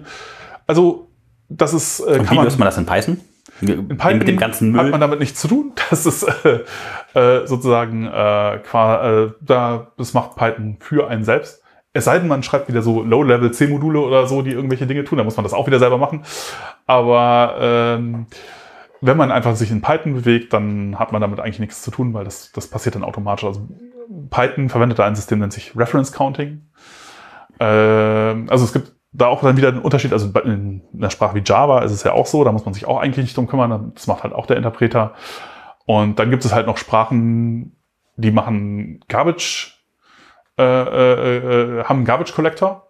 Wie Wie- Python? Nee, ja, also Python hat auch einen Garbage Collector, aber äh, ja, es ist ein bisschen kompliziert leider. Äh, aber hauptsächlich ist es ein Python äh, Reference Counting sozusagen. Äh, sodass Das man heißt, es zählt, wie oft ist irgendwas irgendwo da und wenn es nicht mehr da ist, dann fällt es weg. Genau, wenn, wenn irgendwo eine neue Referenz entsteht, dann wird das halt hoch, wird der Reference Counter hochgezählt und äh, irgendwie ansonsten, wenn, wenn eine Referenz äh, verschwindet, gelöscht wird, dann, dann wird es runtergezählt, wenn es bei Null angekommen wird, wird das äh, Objekt abgeräumt. Ähm, und äh, das, hat den, das hat den großen Vorteil, es ist ziemlich schnell zur Laufzeit. Und äh, es ist äh, sozusagen auch sehr einfach, ja, also kann nicht viel schiefgehen. Äh, es sorgt für vorhersagbare Latenzen. Äh, äh, es hat aber auch einen großen Nachteil. Okay. Der große Nachteil ist, äh, ja, man kann dann nicht mehr parallel Dinge machen Oh Gott, oh Gott, oh Gott. sozusagen. Also auf unterschiedlichen Prozessoren. Das geht im Grunde nicht mehr. Also das kann, könnte man tun, da muss man halt, wenn man es naiv machen wollte, müsste man dann für jede Operation, die jetzt irgendwie so einen Ref, äh, Reference Counter hoch oder runter zählt, dann müsste man irgendwie so einen, so einen Lock dr drauf machen und sagen, so, jetzt mal alle Stopp. Äh, wir, wir erhöhen jetzt diesen, diesen, diesen Reference Counter und dann können alle wieder weitermachen. Wenn man das tut, wird alles ungefähr 40 mal so langsam. Und das geht alles einfach nicht mehr. So, äh, ich glaube, Leute haben irgendwie lange dran gefeilt, sind jetzt auf Faktor 20 oder so runter, wo man gar nicht gedacht hätte, dass es überhaupt möglich wäre, aber Das heißt, du brauchst 20 Kerne, damit du dann den einen Kern. die Performance von einem Kern ja. hinkriegst, genau. Aber das ist natürlich irgendwie nicht so richtig effizient. Also äh, das ist natürlich ein großer Nachteil. Und dafür gibt's halt äh, beim, bei Python auch den, den, den Global Interpreter Log. Damit Den, den bitte was? ja, GIL oder Global Interpreter Log, das ist sozusagen äh, ein Ding, was dafür sorgt, dass äh, quasi äh, ein Python-Prozess nur auf einer CPU läuft und nicht äh, ein, ein Python-Prozess auf mehreren CPUs laufen kann. Ja. Ähm, das ist halt so. Also das ist auch der Grund, warum Java das nicht macht. Java äh, macht äh, einen Garbage Collector und hat dann dieses Problem nicht. Ja? Das kann dann halt auf mehreren Prozessoren laufen, problemlos. Oder naja, problemlos, aber geht. Und äh, sozusagen muss dann halt ab und zu mal aufräumen. Ne? Dafür ist eben dieser Garbage Collector. Das heißt, es wird Und das heißt, auf einmal gibt es eine Pause. Nee, der Müll Genau. ist voll. Jetzt muss er den Müll aus, muss erstmal alles einsammeln und wegfahren. Genau, das, das Problem ist, man weiß halt nie genau, wann der zuschlägt. Und dann, das bedeutet halt, dass man, wenn man einen Server laufen hat, dann kann das halt sein, dass man irgendwie plötzlich, ist halt alle Requests sind super schnell und dann plötzlich einer dauert halt lang. Also jetzt, um bei dem Müllauto-Beispiel zu bleiben, kann man nicht einfach messen, also wie voll der Müllcontainer ist und äh, dann irgendwie den Müllwagen so gut fahren lassen, dass der ein Routenmanagement macht und da richtig vorbeifährt und die Sachen rechtzeitig leert, bevor die vollgelaufen sind? Ja, aber das Problem ist halt, du musst irgendwann Weiß nicht, halt wie viele alle, Leute die Müll essen und wie viel Müll die wegschmeißen immer, oder? Ja, ja, ja. Also da wird auch eine ganze Menge gemacht und es funktioniert auch alles irgendwie so ganz okay. Aber das Problem wirst du im Grunde nicht los. Du hast immer das Problem, dass wenn, wenn der Müll weggebracht werden muss, musst du allen sagen, so jetzt mal Stopp. Jetzt muss erstmal der Müll Weil weggebracht die werden. schmeißen alles in dieselbe Mülltonne. Ja, und äh, dann, äh, ja, selbst wenn das sehr schnell ist, kann es halt sein, dass es, weiß ich nicht, 200 Millisekunden dauert oder sowas. Könnte man nicht halt, einfach eine kleinere Mülltonne machen? Also für jeden so eine kleinere Mülltonne, als dass man so eine große hat? Also ja, so ich, ich weiß es nicht. Aber dieses Problem ist äh, nach wie vor da. Also nach wie vor kämpfen da Leute mit. Äh, Sag mal, das ist halt einer der Trade-offs. Wenn du halt Garbage, äh, einen Garbage Collector hast, dann hast du halt, dann kannst du halt irgendwie Sachen auf mehrere Prozessoren verteilen, aber du hast halt den Nachteil, dass deine Latenz so ein bisschen unvorhersagbar wird. Ähm, ja, das ist halt blöd. Und ähm, ja, das das sind halt, äh, man kann sich halt überlegen, was man irgendwie lieber mag, äh, sozusagen. Und auch da äh, finde ich, dass Python da eine ganz gute, äh, ganz gute Wahl getroffen hat mit dem Reference Counting. Und auch da gibt es halt den Garbage Collector, den gibt es halt vor allen Dingen dafür, dass, wenn jetzt so zirkuläre äh, Referenzen irgendwie, äh, also wenn das ein Objekt hat, das auf ein anderes verweist, das auf ein anderes verweist, das eine Referenz auf ein drittes hat und das wieder auf das erste oder so, die dann Katze beißt sich in den Schwanz. ja, dann äh, werden die durch Reference Counting nicht weggeräumt und dann muss man auch, muss auch Python ab und zu mal einen Garbage Collector anschmeißen, um solche Sachen zu finden und dann rauszuwerfen. Aber den Aber, Garbage Collector kriegt man bei Python mit sowas wie Import GC dann, oder? ja, genau, genau. Mhm. Äh, Und der macht manchmal auch blöde Sachen und auch da hat man dann halt manchmal so die Probleme, die man von anderen Programmiersprachen kennt. Also wenn man zum Beispiel, ich weiß nicht, ob das heute noch so ist, aber so, früher war das immer so, wenn man größere Datenmengen irgendwie importiert hat per CSV oder weiß ich nicht. Also ich habe früher irgendwie viel so äh, Import-Export-Skripte auch geschrieben und ähm, da war halt so einmal einer der Tricks halt, dass man äh, quasi bevor man halt so ein paar Millionen äh, Zeilen irgendwie gelesen hat und die irgendwo reingeschrieben hat in irgendeine Daten, Hauptspeicherdatenstruktur, dass man halt äh, einmal den, den Garbage Collector ausgeschaltet hat, dann hat man den ganzen Scheiß importiert und dann hat man ihn wieder angeschaltet. Und weil ansonsten schlägt er halt alle paar tausend Zeilen oder so zu und äh, blockiert alles. Und das macht es halt dann irgendwie direkt ein paar Faktoren schneller oder so. Ne? Das, aber heute kann sein, dass heute alles nicht mehr nötig ist und es besser geworden ist. Aber ja, also da. Ich neugierig, müssen wir vielleicht auch mal äh, rausfinden, ob das wirklich noch so ist. Ja. Wenn man das wirklich immer machen muss, dass man einen Müllwagen sagen muss, nee, heute nicht. Ja, genau. Und ja, dann, weil, also wenn man weiß, was passiert, wenn man sagt, ich, so, ich hau jetzt die ganze Zeit Zeug in den Hauptspeicher, ich weiß, dass es so ist und es ist richtig so, da muss nicht geguckt werden, ob das irgendwie jetzt, ob davon was weg kann, weil davon kann noch nichts weg, weil ich habe noch nichts anderes gemacht dann kann ich halt sagen, okay, ja, da soll jetzt momentan nicht, äh, muss der Müllwagen nicht rumfahren. Ne? Das ist äh, erst ein Nachteil. Ja. Aber ist natürlich schon hässlich. Damit solchen Dingen will man sich eigentlich als, als, als Entwickler ja gar nicht so beschäftigen müssen, weil das ist natürlich irgendwie ja, für, für die meisten Leute alles. Äh ja, also ich glaube auch, unsere Anfänger haben wir gerade vielleicht wieder genau. ein bisschen abgehängt. Ich hoffe, ja. wir holen die noch wieder ein bisschen ein. Ich hoffe, ihr findet das alles so interessant wie äh, ich. Ähm, vielleicht kommen wir dann noch ein bisschen wieder zurück zu dem, äh, was wir jetzt durch hatten. Ich glaube, wir haben jetzt so ein bisschen erklärt, wie Python jetzt funktioniert. Ich weiß nicht, ob wir dazu noch ein bisschen was sagen möchten. Lass, lass mich mal gerade überlegen. Also, ja, äh, nee, ich glaube, äh, ja. Nö, also im Grunde, im Grunde sind das so die wesentlichen Unterschiede zu anderen Programmiersprachen, ja. Ja, ja, okay. Also das heißt, die Unterschiede haben wir so ein bisschen erklärt, was man damit alles so machen kann. Ähm, vielleicht mal ein bisschen noch darauf eingehen, was so die Mythen dieser Sprache sind. Also, das ist total einfach. Ja. Ne? Das ist immer so einer der Sachen fand ich jetzt tatsächlich auch, also von der Syntax her, dass ja. es sich gut las, ja, dass ja. du nicht irgendwie da standst und hat irgendwie wie in C so ein Hello World, wo es dann irgendwie über mehrere Zeilen geht oder wie in Java, wo dann erstmal gucken muss, ah, wo geht denn jetzt diese Funktion hin? Steht da Print Hello World fertig. Genau, genau. Ja, ja bei, bei Java muss man dann erst irgendwie komische, also erst eine Klasse definieren und dann irgendwie äh, Public Static Void Main oder sowas hinschreiben, wo ja, halt das ist ja, halt so irgendwie so magische Worte, damit irgendwas passiert. So, aber in Python schreibt man einfach Print hin, wenn man printen möchte. Das ist schon sehr nett. Ja, ähm, ja äh, also bleibt Python denn so einfach, wenn man das Na, Ja, ja. also, äh, ja, man kann Kommt auch an, was man damit machen will. Ja, ja, ja, man kann da auch. Ja, man kann auch Netzwerkkram damit machen, das hatten wir noch ja, nicht. Ja, und äh, ja, genau, und asynchrones Dinge und überhaupt, ja, da, da kann es auch dann relativ fies werden. Äh, das Dumme ist nur, dass es halt dann, wenn man fiese Probleme hat, dann, dann kann man da nicht viel dran tun. Dann äh, muss man leider, äh, leider manchmal den sauren Apfen beißen. Aber ich, ich meine, äh, es ist ja auch schön, wenn, wenn quasi äh, schwierige Probleme möglich, äh, äh, schwierige Sachen möglich sind. Das, das ist ja auch ein Fortschritt. einen mächtigen Zauberstab, ja, also noch ja. mehr Magie, ja. Mhm. Aber es gibt tatsächlich auch Situationen, wo man dann halt auch äh, komplizierte äh, Dinge tun, tun kann, beziehungsweise muss. Und ähm, ja, wo es manchmal auch nicht so richtig offensichtlich ist, was Python da, da tut. Ja, und es gibt halt auch so Ecken, die halt einfach nicht schön sind. Das, das muss man natürlich auch sagen. Ja, ich sag mal, Aber, wenn ihr jetzt einfach irgendwelche Daten von irgendwelchen Sensoren packen wollt in eine Datenbank, das ist ja relativ äh, ja, für die meisten Sachen geht das. Hands-on und genau. Ähm, genau, ja, also Mythos ist, ein, ist es einfach so, ist es, ist es, ist es, würde ich sagen, tatsächlich sehr, sehr einfach. Es ist, es ist schön, wenn man irgendwie auf Stack Overflow schaut oder einfach googelt nach irgendwelchen, wie mache ich denn jetzt dies oder jenes, dann ist es toll, weil äh, ja, das funktioniert halt meistens immer noch, selbst wenn der, wenn die Antwort, die irgendjemand gegeben hat, 15 Jahre alt ist oder so. Es gibt tatsächlich auch relativ viele Antworten mittlerweile für ja. Python. Das ist äh, auch sehr angenehm, weil fast für alles, für jedes einzelne Problem, was irgendwo hat, irgendjemand das schon mal hatte und irgendwie so eine Musterlösung findet oder auch das Problem dann von mehreren Seiten angucken kann. ja, aber ja, genau. Also das ist, äh, das Python einfach ist, würde ich sagen, ist ein, ein, Mythos, der durchaus irgendwie mehr Wahrheit als äh, Mythos ist.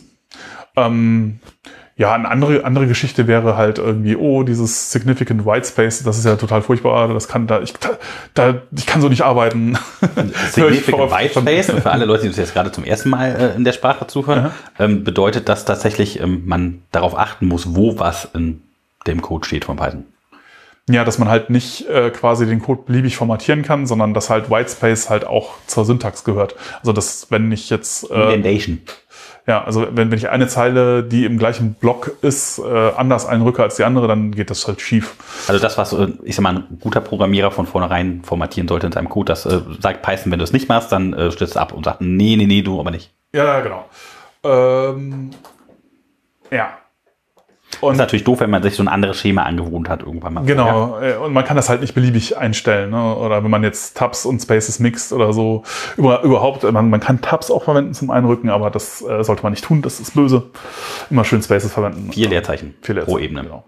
Und die meisten IDEs, die bauen die jetzt auch irgendwann um. Das heißt, ihr könnt das so bauen, dass ihr dann vier Spaces pro Tab bekommen. Da könnt ihr wieder im Tab arbeiten, aber es wird umgewandelt. Und ansonsten habt ihr tatsächlich manchmal Probleme, mhm. wenn ihr irgendwelchen Code äh, Freunden schickt oder Code von Freunden bekommt, die haben Tabs benutzt und ihr Leerzeichen, dann äh, funktioniert das nicht mehr und ihr seht nicht genau warum, weil irgendwo irgendwelche Leerzeichen dazu führen, dass äh, ja da unterschiedlich interpretiert wird und dann stürzt das ganze Programm ab. Hässlich. Gerade für Anfänger manchmal ja. stehen davor und denken sich, was, warum? Geht nicht. Ja. Ähm, also ich würde sagen, so ein bisschen was ist ja da ja dran. Also ich, ich, hab, ich dachte auch am Anfang, also ich äh, kam, kam ja dann aus der, zu, zu der Zeit, wo ich mit Python mich angefangen habe zu beschäftigen, auch von Perl her, wo man das halt nicht hat, wo man das formatieren kann, wie man will und so. Und ich dachte auch so, oh, das ist aber blöd, dass man da jetzt irgendwie, dass man darauf achten muss. Aber das waren halt ein paar Tage und danach war super und äh, fand das nie wieder problematisch. Ähm, aber ich kann so ein bisschen verstehen, dass es blöd ist, wenn man das selber dafür sorgen muss, dass die äh, äh, quasi, äh, dass die Formatierung so ist, dass die Syntax stimmt. Äh, würde aber auch sagen, dass man das heute eigentlich nicht mehr macht. Also, also andere Sprachen machen ganz viele Klammern oder Semikolon oder sowas. Ja, das ist halt der, das ist der, der, der Preis, den man dann zahlen muss, wenn man halt quasi eben nicht die Formatierung äh, äh Teil der Syntax äh, äh, als Teil der Syntax hat, sondern sagt, okay, du kannst formatieren, wie du willst. Dann muss man halt irgendwie anders signalisieren, wo ein Block anfängt und aufhört.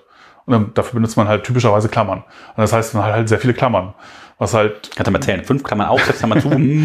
genau, genau. Und das ist halt auch nicht so richtig schön. Ne? So in Python ist diese Frage halt nie so, muss ich da jetzt noch eine Klammer, oh doch, man hat sie auch an anderer Stelle, aber äh, bei, jedenfalls nicht beim Schließen von Blöcken, so muss ich da jetzt noch eine Klammer zumachen oder nicht, sondern nee, wenn ich den jetzt eingerückt habe und aufhöre, dann ist dieser Block vorbei. Das ist halt äh, viel einfacher. Ähm, ja, und äh, genau, heutzutage auch schon gar nicht mehr so ein Problem, weil heute würde ich sagen, sollte man Code eigentlich gar nicht mehr unbedingt selber formatieren, sondern man schreibt das halt irgendwie hin, dass man, man denkt, dass es halbwegs passt. Äh, und dann nimmt man halt sowas wie Black. Das ist jetzt so ein Ding, was halt. Black. Ja. Schwarz. Genau. Ja.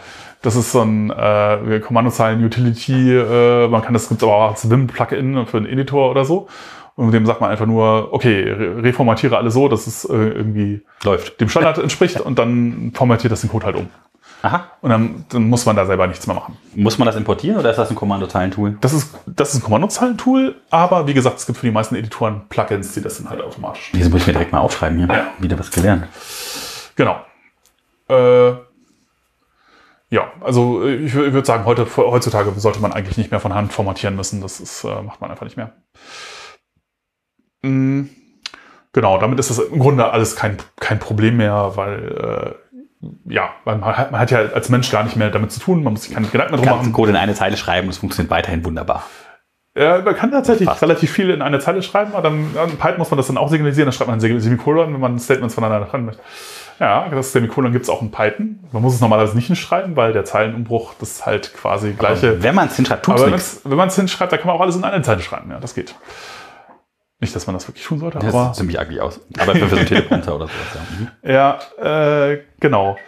Ja, also das ist, ähm, das ist eine Geschichte, die halt immer wieder als, oh, das ist ja total schrecklich äh, äh, angebracht wird. Aber ich würde sagen, einmal, sie ist nicht so schrecklich und zum zweiten heutzutage nicht mehr kein Problem mehr eigentlich. Ist gerade gepiept, muss man eine Pflanze gießen jetzt oder? Nee, meine, ich habe vergessen, meine, meine Uhr, äh, so, meine Uhr zu sagen, dass jetzt gerade nicht, dass sie nicht stören, dass sie nicht rumnerven soll. Bei deswegen, wohl, ja. ja, und deswegen piept's bei mir. Ich äh, mache das gerade nicht auf lautlos. So. Äh, und ähm, eine andere Geschichte ist, ja, äh, genau, Python ist langsam. Das ist auch immer etwas, was man halt hört. Oh mein Gott, nein! was tue ich jetzt? Ja, ich bin viel schneller mit äh, in der hier. Ja, man muss, das, man muss irgendwie das in Go neu schreiben oder in, keine Ahnung, oder in C oder C viel besser, weil viel schneller. Und ist es langsam? Äh, ja. ja. und nein. also es, es, es kommt halt tatsächlich, also man kann solche, solche pauschalen äh, äh, äh Urteile sind halt immer äh, falsch eigentlich. Deswegen, weil man das man muss halt immer äh, quasi konkret sagen, was man damit meint, wenn man jetzt sagt, das ist schnell oder langsam und halt einen bestimmten Kontext, einen bestimmten Kontext geben und dann kann man das halt sagen. Also ich könnte zum Beispiel sagen, also wenn ich, wenn ich Methoden aufrufe in Python, dann dauert das, ist das halt deutlich langsamer als jetzt in C++ zum Beispiel. Das ist tatsächlich so. Oder wenn ich eine Funktion aufrufe in C, ist viel schneller als, als in Python. Ähm, also wenn ich halt eine Vorschleife mache und dann tausendmal eine Methode aufrufe auf einer Klasse oder so, dann ist das in Python viel, viel langsamer als in C oder in C++. Insofern, äh, in diesem Kontext wäre Python tatsächlich sehr langsam. Aber äh, die Frage ist halt, was man, was ein Programm so tut. Und wenn ich jetzt zum Beispiel irgendwie große Matrizen miteinander multipliziere, ja, und ich mache das halt äh, irgendwie mit zwei NumPy-Arrays in Python, ja, wo die Syntax sehr schick ist und ich das in einer Zeile tue, und ich äh, äh, jemand anders überlegt sich, hat gehört, Python ist langsam und macht das halt in C mit so einer dreifach verschachtelten For Loop über halt äh, irgendwelche Datenstrukturen, weiß ich nicht, irgendwie so ein Type Memory View oder wo, wo auch immer man das in C, wie man das in C hält. Halt ziemlich viele Zeilen lang, ja. Mhm. Äh, dann wird die C-Implementation deutlich lang, äh, wird halt deutlich langsamer sein als die Matrizenmultiplikation in, in Python, die halt man in eine Zeile schreiben kann, wo man einfach nur schreibt A mal B. Also C gleich A mal B, ja. Und das könnte jetzt für manche Leute überraschend sein, weil wenn, wenn quasi sich jemand die Mühe gemacht hat, irgendein Problem, äh, also wirklich da so die, das letzte Quäntchen Performance rauszuoptimieren und es eine Bibliothek gibt, die halt dieses Verfahren dann benutzt, sozusagen in Python und man das in Python benutzen kann, dann ist das halt auch in Python sehr schnell. Und äh, gerade diese ganzen Berechnungsgeschichten, Scientific äh, Computing Zeugs, das ist halt alles sehr schnell in Python. Ist Magic. Ja. Wie heißt das? C-Types oder? Nein, nee. Das ist was völlig anderes. Das ist C-Types ja, okay. ist nochmal eine andere. Da habe ich irgendwas durcheinander geworfen. Entschuldigt bitte. Ja, ja. Äh, es ist auch so, dass man, dass man quasi relativ einfach, äh, äh, nein, also eine, eine Geschichte, mit der man dann halt äh, äh gut optimieren kann, ist auch sowas wie Seiten zum Beispiel. Also C-Types ist nochmal ist eher zum Anbinden von irgendwelchen C-Bibliotheken, aber äh, äh, es gibt sowas wie, ah, das hatten wir, das haben wir vergessen. Das müssen wir vielleicht gleich nochmal. Äh, es gibt nicht nur den Python, äh, den äh, C-Python-Interpreter, es gibt mhm. noch andere Python-Interpreter. Und es gibt halt auch so Dinge wie Seiten, die Python beziehungsweise Python-ähnlichen Code nehmen und den in C verwandeln. Ja, also, also das haben wir ja gar nicht vergessen. Erklären das doch einfach jetzt. Genau, genau. Äh, wenn, ich, wenn ich jetzt irgendwas schnell machen möchte, dann gibt es halt die Möglichkeit, okay, ich schreibe das halt einfach in C und äh, muss mich da ein paar Konventionen halten, dann kompiliere ich das und dann äh, quasi importiere ich, kann ich das halt in Python auch wieder importieren, als wäre es ein Python-Modul oder so und dann halt verwenden. Aber das heißt, ich schreibe einfach C-Code und dann wird dann Python geladen, ich benutze die Python-Syntax und bin schnell dabei, oder? Ja, ja, ja, so oh, ungefähr. Das aha. ist halt ein bisschen Arbeit, aber das geht. Ähm, und es ist vor allen Dingen halt auch so ein bisschen, man muss sich da einlesen, wie man das, wie man so ein, so ein C-Modul schreibt und so.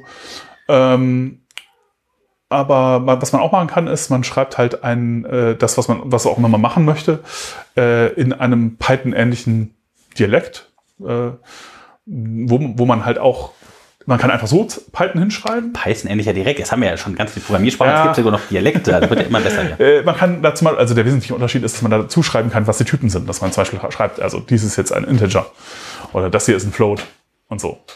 Also man schreibt halt quasi noch Typen mit zu den Variablen. Wie wir das eben schon hatten, also das mit ja. der neuen Version jetzt schon so drin ist. Genau Type-Annotationen, aber die sind, die sind, halt leider noch mal was anderes. Das funktioniert nicht mit Type-Annotationen. Okay, das heißt noch mal äh, ein bisschen um. Ja, könnte man vielleicht irgendwann auch machen, ist, das gibt's aber noch nicht. Äh, jedenfalls, Sehr wenn man das, wenn man jetzt, wenn man, wenn man das jetzt so hingeschrieben hat, äh, in diesem Dialekt, der sehr einfach ist und aussieht wie Python quasi, äh, mit, mit Typen dran, äh, dann kann man das in C kompilieren und zwar in, in C, dass halt man dann hinterher wieder so kompilieren kann, dass es ein C-Modul ist, das man dann wieder importieren kann. Ja, so dass man halt das eigentliche C nie sieht. Man muss eigentlich nur Python, kleiner Schreib, Dialekt schreiben und ja. schon ist es C und dann wird es schnell. Genau, genau, genau. Ja. So schnell wie C. Und ist dann so schnell wie C, ja. ja. Und, äh, Problem gelöst, würde ich sagen. Genau, und das ist halt schon sehr cool. Das kann man sogar in, in, in Jupyter Notebooks, kann man das als, als Cell Magic, kann man, schreibt man einfach Prozent, Prozent Zeiten, schreibt dann halt irgendwie die Funktion rein mit, äh, mit Annotation der, der Typen und dann hat man etwas, was halt so schnell wie C ist, halt direkt, so ohne dass man das irgendwie neu starten muss oder so. Wusch. Einfach so da. Und das ist halt schon sehr, das, das, das sind, ja, also ich meine, äh, wenn man solche Sachen Leuten zeigt, die sagen, Python ist langsam, dann ähm. genau. Also äh, man kann, wenn man wenn man es drauf anlegt, kann man sehr schnell werden. Auch in, in diesen Geschichten kann man halt auch den, den, den, diesen Global Interpreter Log deaktivieren. Ne? Dann kann man halt sagen, so, okay, ich weiß ja genau, was ich tue, ich deaktiviere das Ding. Also äh, da ist das alles nicht mehr so relevant. Ähm, also und, ähm, da kann ich dann auch mit mehreren Kernen rechnen? Genau, da kann ich dann auch äh, quasi das, was ich tun möchte, auf mehrere Prozessoren verteilen. Äh, passiert auch. Also wenn ich jetzt irgendwie, keine Ahnung, eben eine Matrizenmultiplikation, jetzt weiß ich gar nicht, ob das meine, aber wenn ich irgendwelche Dinge auf NumPy-Arrays mache oder in Pandas mache, Manchmal, ja, nicht immer, verteilt es dann halt den Kram automatisch äh, halt auf, auf äh, alle Prozessoren, die ich da habe. Ja, ansonsten gibt es auch jede Menge schöne Bibliotheken, die man da benutzen kann. Für Data Science-Geschichten äh, ist da halt zum Beispiel Dask sehr zu empfehlen. Kann man. Dask. Ja. Äh, heißt so. Data Ask. Dask. Ich, ich, weiß, ich weiß gar nicht genau, wofür das, wofür Oder das Task. Statt Ja, Dask. Task nur D. Ja. Da ist ein Dask. Ja, okay, das. Ja, äh, genau. Äh, und ähm, ja, es gibt auch so, da gibt es noch diverse andere Geschichten. Es gibt zum Beispiel Number. Äh, das ist halt ein Dekorator, den schreibt man drüber und dann macht das halt so Just-in-Time-Kompilierung, wie man das halt auch von, von Java vielleicht kennt. Äh, das kann Dinge auch total beschleunigen. Da muss man gar nichts ändern. Also auch da kann man dann wieder Typen dazu schreiben oder so. Aber auch da oft ist es so, man schreibt es einfach drüber und die Funktion wird viel, viel schneller. Und PyPy oder sowas habe ich noch. PyPy, genau, das ist dann ein anderer Interpreter, den man verwenden kann. Der hat dann diverse Probleme nicht hat. Der hat dann, äh, äh, der, der macht auch so Just-in-Time-Kompilierungsgeschichten und so äh, und ist dadurch viel schneller. PyPy ist ein bisschen problematisch. Das hat äh, irgendwie äh, ist nicht mehr so auf der aktuellsten Version von Python und ähm, ist so ein bisschen leidet darunter, dass da nicht so genug Leute dabei sind. Äh, es, es war Also, schon mal aktiver, dieses Projekt. Ja, mhm. Ja. Äh, es gibt auch Stackless Python. Also es gibt noch diverse andere Interpreter. Es gibt nicht nur den C-Python-Interpreter. Aber man muss schon sagen, der C-Python-Interpreter ist natürlich eigentlich derjenige, den, den die Leute so verwenden und den man halt kennt. Und auch halt auch die Referenzimplementation. Aber wenn man jetzt äh, in einem bestimmten Szenario mehr Performance braucht, dann kann es durchaus sinnvoll sein, da halt sowas wie PyPy zu verwenden oder so. Also traue niemals den Benchmarks, die du dich selbst gefälscht hast. Ja, äh, genau. Ja, das ist auch so einer der, der Mythen. Äh, irgendwie Python ist langsam. Was haben wir denn noch so? Hm, äh, äh, Ja.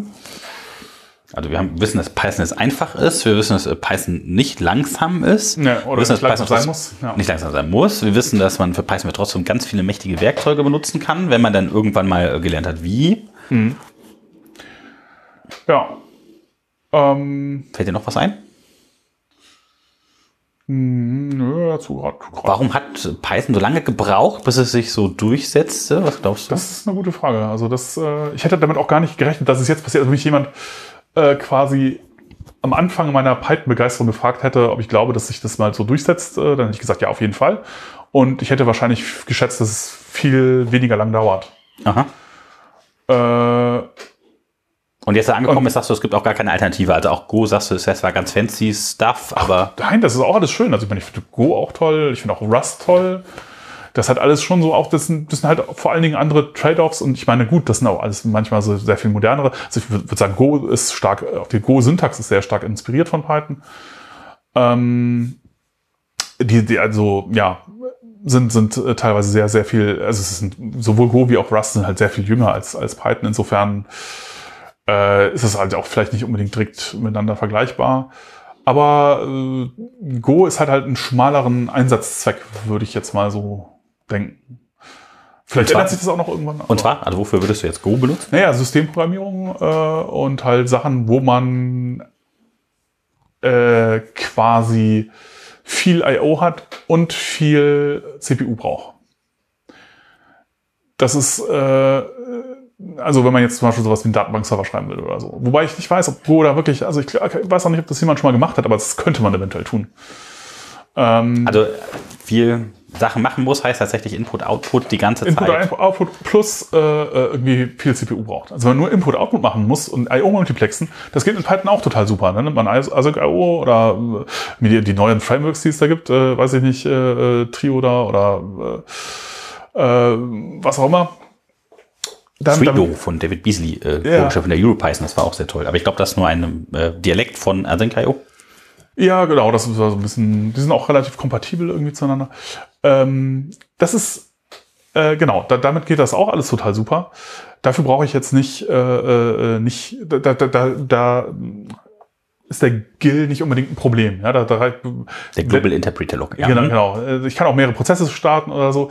Aber wenn ich jetzt sowas habe wie eine Datenbank oder so, dann ist das mit mehreren Prozessen unter Umständen blöd. Wenn ich jetzt, also da könnte es sein, dass es sinnvoll ist, ja. Also, äh, dass ich halt einen Prozess habe, der halt auf vielen Prozessoren läuft und dann auch I.O.-mäßig irgendwie ganz viel nach draußen macht. Und da, so, da wäre Go wahrscheinlich super.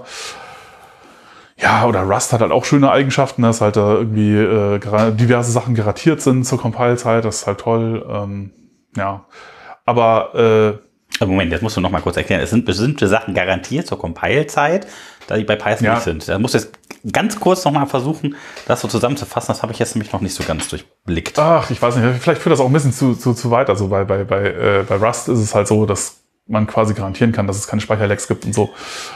Ähm, bei Python sollte das jetzt auch nicht passieren. Also wenn man das schafft, äh, äh, irgendwie außer dadurch den Speicher wirklich zu verbrauchen, also wenn man einfach nur irgendwas macht und äh, also irgendwas erzeugt, irgendwas wieder wegschmeißt und trotzdem äh, quasi der Prozess, der Speicher des Prozesses, den man da halt äh, gestartet hat, immer größer wird, dann hat man halt einen Bug gefunden. Ne? Also äh, gibt es natürlich äh, auch immer wieder, äh, sollte aber auch nicht passieren in Python.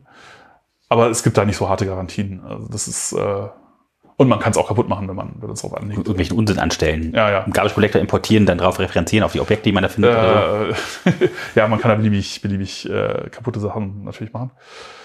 Ähm, genau. Ja, aber, aber diesen Anwendungsfall, dass man viel I.O. und viel Prozessor gleichzeitig braucht, den haben, glaube ich, glaube ich, gar nicht so viele Leute. Insofern ist es halt auch so, dass ich finde, das ist der richtige Schritt sozusagen, oder das, ich finde, es ist eine sehr, sehr netter Punkt quasi. Man hat, wenn man jetzt Reference Counting in Python äh, äh, hat, man hat halt äh, gute Single-Thread-Performance, man hat sehr gutartiges Latenzverhalten, ja, das ist alles, verhält sich alles sehr schön, ja, so, äh, Gut skalierbar opfert- damit dann ja, auch. genau. Opfert damit halt äh, sozusagen, dass es auf mehreren Prozessoren laufen kann. Aber den Fall, dass man jetzt Software hat, die tatsächlich auf vielen Prozessoren laufen muss, den haben die meisten Programmierer gar nicht. Ja? Denn der, dieser Anwendungsfall trifft ja nur einen kleinen Teil. Also die Spieleprogrammierer. Spieleprogrammierer und unter Umständen ja Leute, die einen Datenbankserver schreiben oder irgendwie einen Web, ja, einen Webserver nicht mal. Äh, ähm, oder ich, ich weiß es gar nicht. Mir fällt es sogar tatsächlich schwer, mir da, äh, mir da Den Use Case zusammenzubauen, ja. Zu bauen, die das äh, irgendwie erfordern. Äh, insofern ist halt diese Beschränkung ist halt nicht so schlimm, wie sie aussieht. Ja, und in, in Java, das sieht total toll aus auf dem Papier. Irgendwie kann auf vielen Prozessoren laufen. Äh, in der Praxis ist es aber blöd. Die Single-Thread-Performance ist nicht gut. Und äh, also das, was halt die meisten Leute interessiert, wenn sie jetzt irgendwie ein, irgendwas starten, ein Programm starten und das tut dann irgendwas, wenn es halt das ist halt langsamer. Ja, das ist halt genau der Grund, warum, wenn ich jetzt in so einer IntelliJ IDE auf einen Knopf drücke, dann das halt irgendwie sich alles so zäh anfühlt, weil ja, Single-Thread-Performance nicht so toll. Kaugummi. Ja. ja. Äh, das ist äh, und Latenz nicht vorhersagbar, klingt nicht so schlimm, ist aber in der Praxis doof, weil manchmal äh, äh, äh, zur falschen Zeit irgendwie, wenn was mehr Latenz braucht, kann halt sein, dass es halt unter Umständen sehr teuer wird. Je nachdem, was man da für Services betreibt. Und ähm, ja, das sind eigentlich, das sind Dinge, die hören sich harmlos an, sind aber ziemlich schlimm. Während in Python, das hört sich ziemlich schlimm an, ist aber gar nicht so furchtbar. Und wenn man dann tatsächlich so eins von diesen Problemen hat, dann kann man halt da drum rumarbeiten. Oft, indem man dann halt viele Prozesse startet. Gut, dann muss man irgendwie dazwischen kommunizieren, muss irgendwie vielleicht Shared Memory haben oder solche Sachen. Aber, aber es geht. Selbst wenn man jetzt in einer Sprache ist, wo es theoretisch möglich ist, das alles in einem Prozess zu machen, ist es auch oft nicht so eine gute Idee, weil äh, das dann oft sehr kompliziert wird äh, und man halt auch ordentlich locken muss und ja, wirklich sich vorzustellen, was passiert, äh, wenn ein Prozess auf mehreren CPU parallel unterschiedliche Dinge tut. Äh, das ist, das ist einfach für, auch für, sagen, die allermeisten Programmierer überfordert das total. Also mich überfordert das total. Also Du kannst nicht einfach multidimensionale Matrizen in deinem Kopf jonglieren. Also, Ja, also mh, das ist so. Und wenn man jetzt sozusagen etwas, was zu schwierig für die meisten Leute ist und selten gebraucht wird, halt äh, sagt, dass das ist etwas, auf das optimieren wir hin, dann ist das irgendwie einfach, naja, ich weiß nicht, ob das so sinnvoll ist. Aber Ja, Wenn ihr anderer Meinung seid, schreibt eine E-Mail Ja, ne, an hallo.podcast.de. ja also ich gespannt meine, das jetzt nicht, ja. nicht die äh, reine äh, Wahrheit sozusagen, äh, sondern es ist natürlich sehr gefärbt. Äh, ich mag halt Python, aber ja. Ich finde, die haben da einfach einen sehr, sehr schönen Sweet Spot äh, quasi. Klingt, Ja. das ist eine Sprache, die auch zukunftsträchtig durchaus Genau. ist, ja. Achso, hatten wir das, hatten wir eigentlich das äh, Zen auf Python schon? Nein, das Hatten haben wir nicht? noch nicht äh, gemacht. Das wäre jetzt tatsächlich am Ende der Mythen noch der Punkt. Vielleicht sollten wir das noch mal kurz. Äh, äh, Wenn auf Python, das hört sich ja sehr philosophisch an, so ein bisschen nach äh, fernöstlicher Philosophie. Äh, Ich sehe gerade, wir rufen es gerade auf und äh, ja, möchtest du es Genau. tatsächlich zitieren oder? Ich, ich, ich denke schon, tatsächlich. Also man, man kann sich das auch selber angucken, wenn man einfach so, einen, so Python startet, einfach Python eingibt und dann sagt import this, dann äh, äh, erscheint, erscheint das und das äh, bringt halt so ein bisschen zum Ausdruck, was so äh, Python besonders macht oder was, wie man Dinge in Python tut und wie sie vielleicht ein bisschen anders sind, als man das normalerweise vielleicht gewohnt ist. Und äh, um. ja, da sind halt eben solche solche Dinge drin. Ich weiß nicht, nee, stimmt, also die alle durchgehen muss man vielleicht nicht. Das ist halt hübsch besser ist als. Als Agni, das ist ja, schon mal, das, ja, das ist, ja, kann man, kann man, kann man ja, ich glaube, das steht auch am Anfang von, von der PEP, äh, Version ja. kann das auch sein, also von dem Style Guide, den es für Python auf der offiziellen Seite gibt. Ja. Ich weiß nicht so genau, aber kann, kann gut sein. Ich, äh, ja, dann halt solche Sachen wie explizit ist besser als implizit, ja, das ist halt auch, also man, man merkt auch dem Ding an, dass es so ein bisschen sich halt in, in viel, viele Punkte äh, sind so Abgrenzung Richtung Perl, glaube ich. Ja. also, äh, ja, es, äh, einfach ist besser als komplex, ja, komplex ist besser als kompliziert. Ja, äh, flach ist besser als äh, äh verschachtelt. Äh, ja, äh, ja, Spaß, was ich jetzt gar nicht, wie das im Kontext übersetzen soll, aber es ist halt sozusagen, ähm, ja, Spaß ist better äh, than dense, äh, sozusagen lieber übersichtlich als. Also nicht alles in eine Teile backen. Genau, genau, sozusagen. Äh, ja, Lesbarkeit zählt. Also zwischendurch mal leer sein lassen, erhöht die Lesbarkeit ungemein. Ja, das ist überhaupt eines der Designziele bei Python gewesen, dass man das halt, äh, weil Code einfach viel öfter gelesen als geschrieben wird, es vielleicht Sinn macht, das darauf zu optimieren, dass man das gut lesen kann. Also wenn euer Nachbar, den ihr abends aus dem Bett klingelt, dann noch lesen kann, was er da für ein Quark geschrieben hat, dann seid ihr vielleicht bei Python besser aufgehoben als bei anderen Sprachen. Ja. ja. Ähm, genau, ja. Äh, Spezialfälle sind nicht speziell genug, um äh, die Regeln zu brechen aber Pragmatismus besser oder Practicality äh, ist besser als, als, als die reine Lehre, als Purity. Wie lange schreibst du deine Zeilen? Äh, ich habe das letztens erst geändert, glaube ich, auf 130.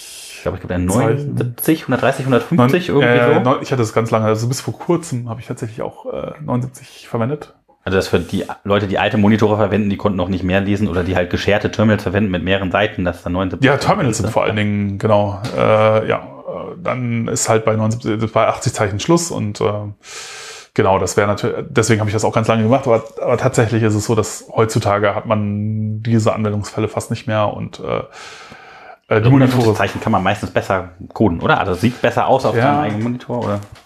Ja, es ist vor allen Dingen auch, äh, es gibt halt viele Fälle, wo es halt schwierig wird, wenn man dann immer quasi nach der, nach der Anzahl Zeilen umbrechen, äh, Zeichen umbrechen muss, dann muss man halt komisch rumformatieren.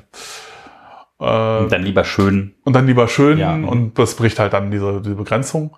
So gerade bei Tests finde ich, ist es sehr schwer, das einzuhalten, weil oft muss man halt lange Testnamen haben oder wenn das irgendwie sprechend sein soll und gut lesbar sein soll, dann äh, Im, im gleichen Namen noch umgebrochen. Oh, ja. Mhm. Ja, genau. Dann kann, kann man eigentlich nicht mehr umrechnen und dann wird es halt einfach lang.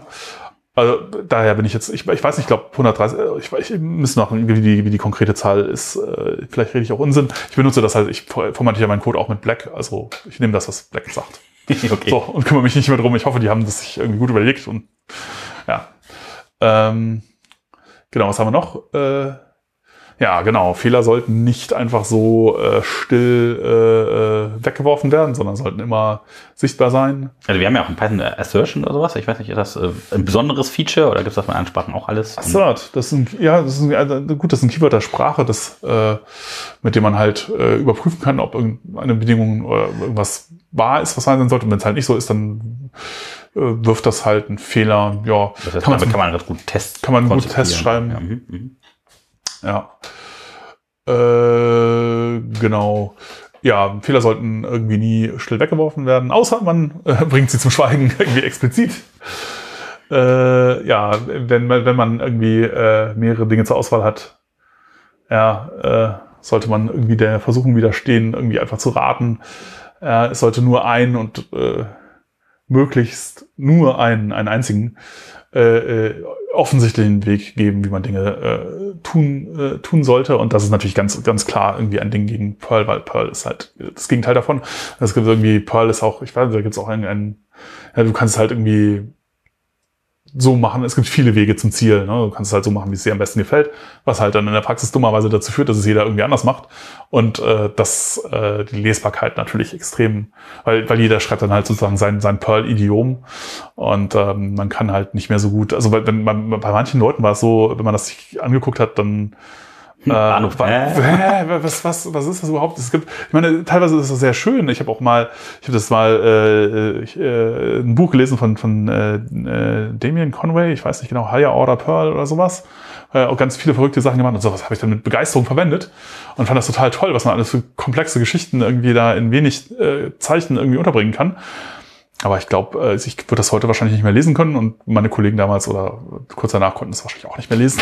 oder du selber nicht mehr so zwei Stunden später. Ja, ja, zwei ja. Stunden später ist halt dann vorbei. Und das ist, das ist nicht ganz so gut, also es ist nicht optimal. Das ist irgendwie das, da kann man noch was verbessern. Und zu lange danach gearbeitet, dann steht man morgens wieder auf und, und dann so, so, oh, was habe ich gestern da gemacht? Ähm, äh, mm. Ja. ja, also das, äh, ja, heutzutage. Also dokumentiert immer schön euren Code, in Python könnt ihr damit sogar Doc-Tests machen, ne? das heißt, ihr testet dann selber auf das, was er dokumentiert. Mhm. Ja, weiß ich aber nicht, ob das so ein schlauer, also äh, ob das so eine gute Idee, kann man machen, Nein, aber nicht? ich, ja, ich würde eher explizite Tests schreiben. So, und ich würde auch PyTest nehmen. Es gibt halt auch das eingebaute äh, Test-Framework äh, von, von, von Python, das sich stark an äh, JUnit, äh, glaube ich, an dem Unit-Testing von, von Java irgendwie orientiert hat. Äh, ich weiß gar nicht, wie das heißt. Und äh, das ist komisch, weil es ist halt nicht so richtig Pythonisch, weil mh, es halt halt so die Dinge wie äh, Konventionen, per Konvention sind halt die Methoden Namen Camel Case und nicht mit Underscore. Normalerweise yeah, Underscore yeah. und da ist aber Camel Case so wie in Java und das ist halt, sieht komisch aus. Äh, und diverse andere Dinge sind auch eigenartig. Das fühlt sich oft eher an, als würde man Java schreiben als Python und das ist halt eigentlich nicht schön. Und deswegen würde ich eben nicht das eingebaute Ding nehmen, nicht das eingebaute Unit-Test-Framework, sondern wobei, wobei von den Features her, die können quasi das Gleiche. Ja, aber Doctest ist ja jetzt nicht, äh, oder? oder? So, äh, Doctest weiß ich gar nicht. Weil die Doctest ja einfach in den Dokumentationen dann irgendwie Funktionen testen. Ich, ich weiß, äh, weiß gar nicht, ob das ähm, wie die ausgeführt werden oder welche Testrunner die dann halt äh, äh, ausführt. Wenn das, wenn man den einstellen kann oder so, das kann auch alles gut. Aber äh, ich, ich würde halt eher als Testrunner eigentlich immer eher PyTest verwenden. Ähm, ja, ja, ich glaube, PyTest nimmt auch die Doctester mit an oder so. Das, das kann gut sein. Das habe ich, ich habe das, ich habe noch nie Doctests. Aber das ist auch alles nur geraten. Ähm, Keine Ahnung, muss man sich mal, muss man sich mal angucken. Vielleicht ist auch alles gut. Aber ich würde auf jeden Fall, wenn man, das ist halt auch so eine unoffensichtliche Geschichte, ne? wenn man vielleicht anfängt, dann denkt man sich so, ach, ich nehme das eingebaute Unit-Test. Framework. Äh If the implementation is hard to explain, it's a bad idea. Deswegen ja. mit dem Send-off. Also äh, ihr seht schon, wenn wir jetzt irgendwie anfangen rumzustammeln, dann äh, ist das alles totale Grütze, was sie da gebaut haben, natürlich. Ähm. Ah. Ja. Ja, now is better than never. Ja, ja also das do it, ne? So ein bisschen genau. das Nike-Prinzip, also einfach anfangen, machen, ja. Prototyping ob schon niemals vielleicht äh, oft besser sein könnte als genau jetzt. ja, man weiß es ja, aber nicht so genau. Wenn die Implementation äh, schwer zu erklären ist, äh, ist das eine schlechte Idee. Wenn die Implementation leicht zu erklären ist, könnte es sein, dass es eine gute Idee ist. ja. ja, Namespace ist eine total tolle Idee. Sollte man irgendwie mehr von machen. Ja. ja das, Was ist ein Namespace? Vielleicht musst du das noch mal kurz sagen. Ähm, sozusagen ein, ein, ein, ja, wie kann man das generell, also, äh, also der, der korrekte Übersetzung wäre der Namensraum, also mhm. wenn man seinen äh, Variable genauso nennt wie die Nachbarvariable, dann ist es relativ schwierig, die dann irgendwann auseinanderzuhalten, weil wenn man das eine Kind ruft, kommen entweder beide oder nur eins von beiden oder gar genau. keins mehr. Oder, und dann äh, kann man das mit einem Namensraum präfixen, sozusagen, in dem dann halt ein Name eindeutig ist. Was so ein bisschen, ich weiß nicht, ob da ist eine leichte Ironie, fürchte ich drin, weil bei Python ist es halt nicht so schön getrennt und wenn man jetzt zum Beispiel from irgendein Modul Import Stern sagt, dann überschreibt einem das gnadenlos halt äh, irgendwie Dinge, die man selber definiert hat vielleicht oder aus anderen Modulen oder so. Die halt in man kann auch übrigens die ganze Standardbibliothek überschreiben, wenn man einfach die Namen verwendet. Ja, ja, kann man, kann man alles machen. Es gibt auch Leute, die dann, um das zu umgehen, sagen die dann irgendwie Import dieses vom das als irgendwie was ganz anderes, äh, damit sie auf keinen Fall irgendwie sich Dinge überschreiben und so. Ja, das ist alles so ein bisschen. Hm. Aber äh, äh, im, im Grunde gibt es natürlich schon Namensräume in, in, in Python und ähm, ja, das funktioniert eigentlich auch alles ganz, äh, ganz gut. Ja. Hm. Ja, sehen auf Python haben wir jetzt so ein bisschen den Zuhörern auch noch näher gebracht. Also was ja. man darunter so ein bisschen versteht, wie man, ich sag mal, ganz besonders entspannenden Python-Code schreibt und wie man da richtig rangeht. Also tatsächlich müsst ihr es nicht zu komplex machen. Ich glaube, die einfache Lösung ist besser. Keep it short and simple. Ja. Das ist, glaube ich, immer eine gute Idee. Auch unabhängig von Python, aber dadurch wird es halt sehr lesbar und sehr korrigierbar. Ihr könnt auch sehr gut damit kooperativ arbeiten mit anderen, weil ihr, glaube ich, relativ schnell verstehen werdet, was sie da denn so getan haben. Ich meine, auch da gibt es Ausnahmen, aber ähm, Das kann auch sein, dass das die, die, das weiß nicht, ob es immer gut ist, wenn man schnell versteht, was andere da getan haben. Das könnte auch zu, äh, ja, ne, das bei Douglas Adams oder so, äh, irgendwie, äh, als der Babelfisch eingeführt wurde und alle sich plötzlich verstanden haben, dass es gab den schlimmsten Krieg ever oder keine Ahnung, ja, irgendwie ja. sowas. ja, der MIT hat da so ein paar lustige Sachen eingeführt, die ich letztens gesehen habe, irgendwie mit äh, Lesen von Gesichtsmuskulatur und sowas, äh, dann die Worte deines äh, inneren Gedankens äh, aufschreiben kann und so. Das ist, ja. Hm, ja. Naja. Ja, ich, äh, Alter Ego heißt das Ding. Ja. Ach, okay. Ja, da, da, wird, da wird auch noch eine Menge, Menge interessante, werden noch eine Menge interessante Dinge passieren, glaube ich. Ja, aber ansonsten, ich weiß nicht genau, sind wir, sind wir, sind wir so ein bisschen durch ne, mit der Einführung, glaube ich. Ja, ich würde Oder? tatsächlich sagen, wir sind langsam am Ende der ersten Folge angekommen. Also Ja. wir haben es äh, quasi fast geschafft. Also was haben wir jetzt gerade schon gemacht? Wir haben das Zen of Python kennengelernt, Ja. ein kleines bisschen in die Einführungstools gegeben, so ein bisschen die Features der Sprache uns angeschaut.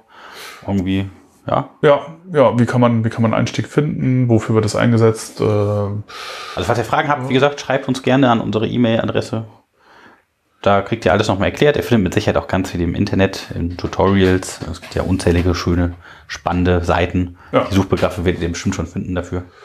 Ja, Und genau, dann, dann äh, würde ich sagen, in den nächsten Episoden gehen wir dann halt mal so, oder da machen wir halt so irgendwie ein Thema pro Episode und gucken einfach mal, dass wir das ein bisschen näher beleuchten. Genau, nicht so der ganz allgemeine Schwank, sondern vielleicht tatsächlich irgendwie was Spezielles, irgendwie eine Modulbibliothek oder eine Technik oder irgendwie eins der Topics, die noch spannend sind. Wenn ihr Vorschläge habt, wenn ihr irgendwas Besonderes hören wollt, kommt gerne, sagt davon was. Der, ja, Jochen wird euch bestimmt was dazu erzählen können. Und ich stelle ihm blöde Fragen, also so ist das. Ja, und vielleicht schließen wir noch ein bisschen mit Veranstaltungshinweisen bei uns in der Nähe. Wir, Ja. ja. wir sind jetzt in Düsseldorf, also ähm, wenn ihr selber Veranstaltungshinweise habt, dann sagt doch bitte einer gerne Bescheid. Dann können wir auch eure Veranstaltung jetzt im deutschsprachigen Raum gerne promoten und hier vorstellen. Ähm, bei uns ist nächste Woche, äh, nächstes Wochenende jetzt hier Python Sprint. Das ist immer eine tolle Gelegenheit, so ein bisschen Leute kennenzulernen. Ich glaube, der ist diesmal schon voll und auch die Warteliste ist schon voll. Aber er ist, Ja. glaube ich, zweimal im Jahr. Die gibt's bei Genau. Meetup oder, äh, oder bei PyDDF, also die Düsseldorfer. PyDDF. Ja auch DE ist super tolle Leute, immer ganz viele entspann spannende Vorträge.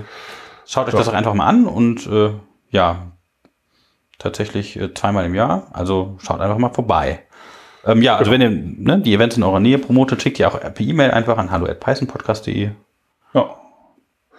Ansonsten genau, was, die Nähe angeht, es gibt einmal die Python User Group äh, äh, Düsseldorf PyDDF, die halt auch diese, diese Sprints äh, organisiert.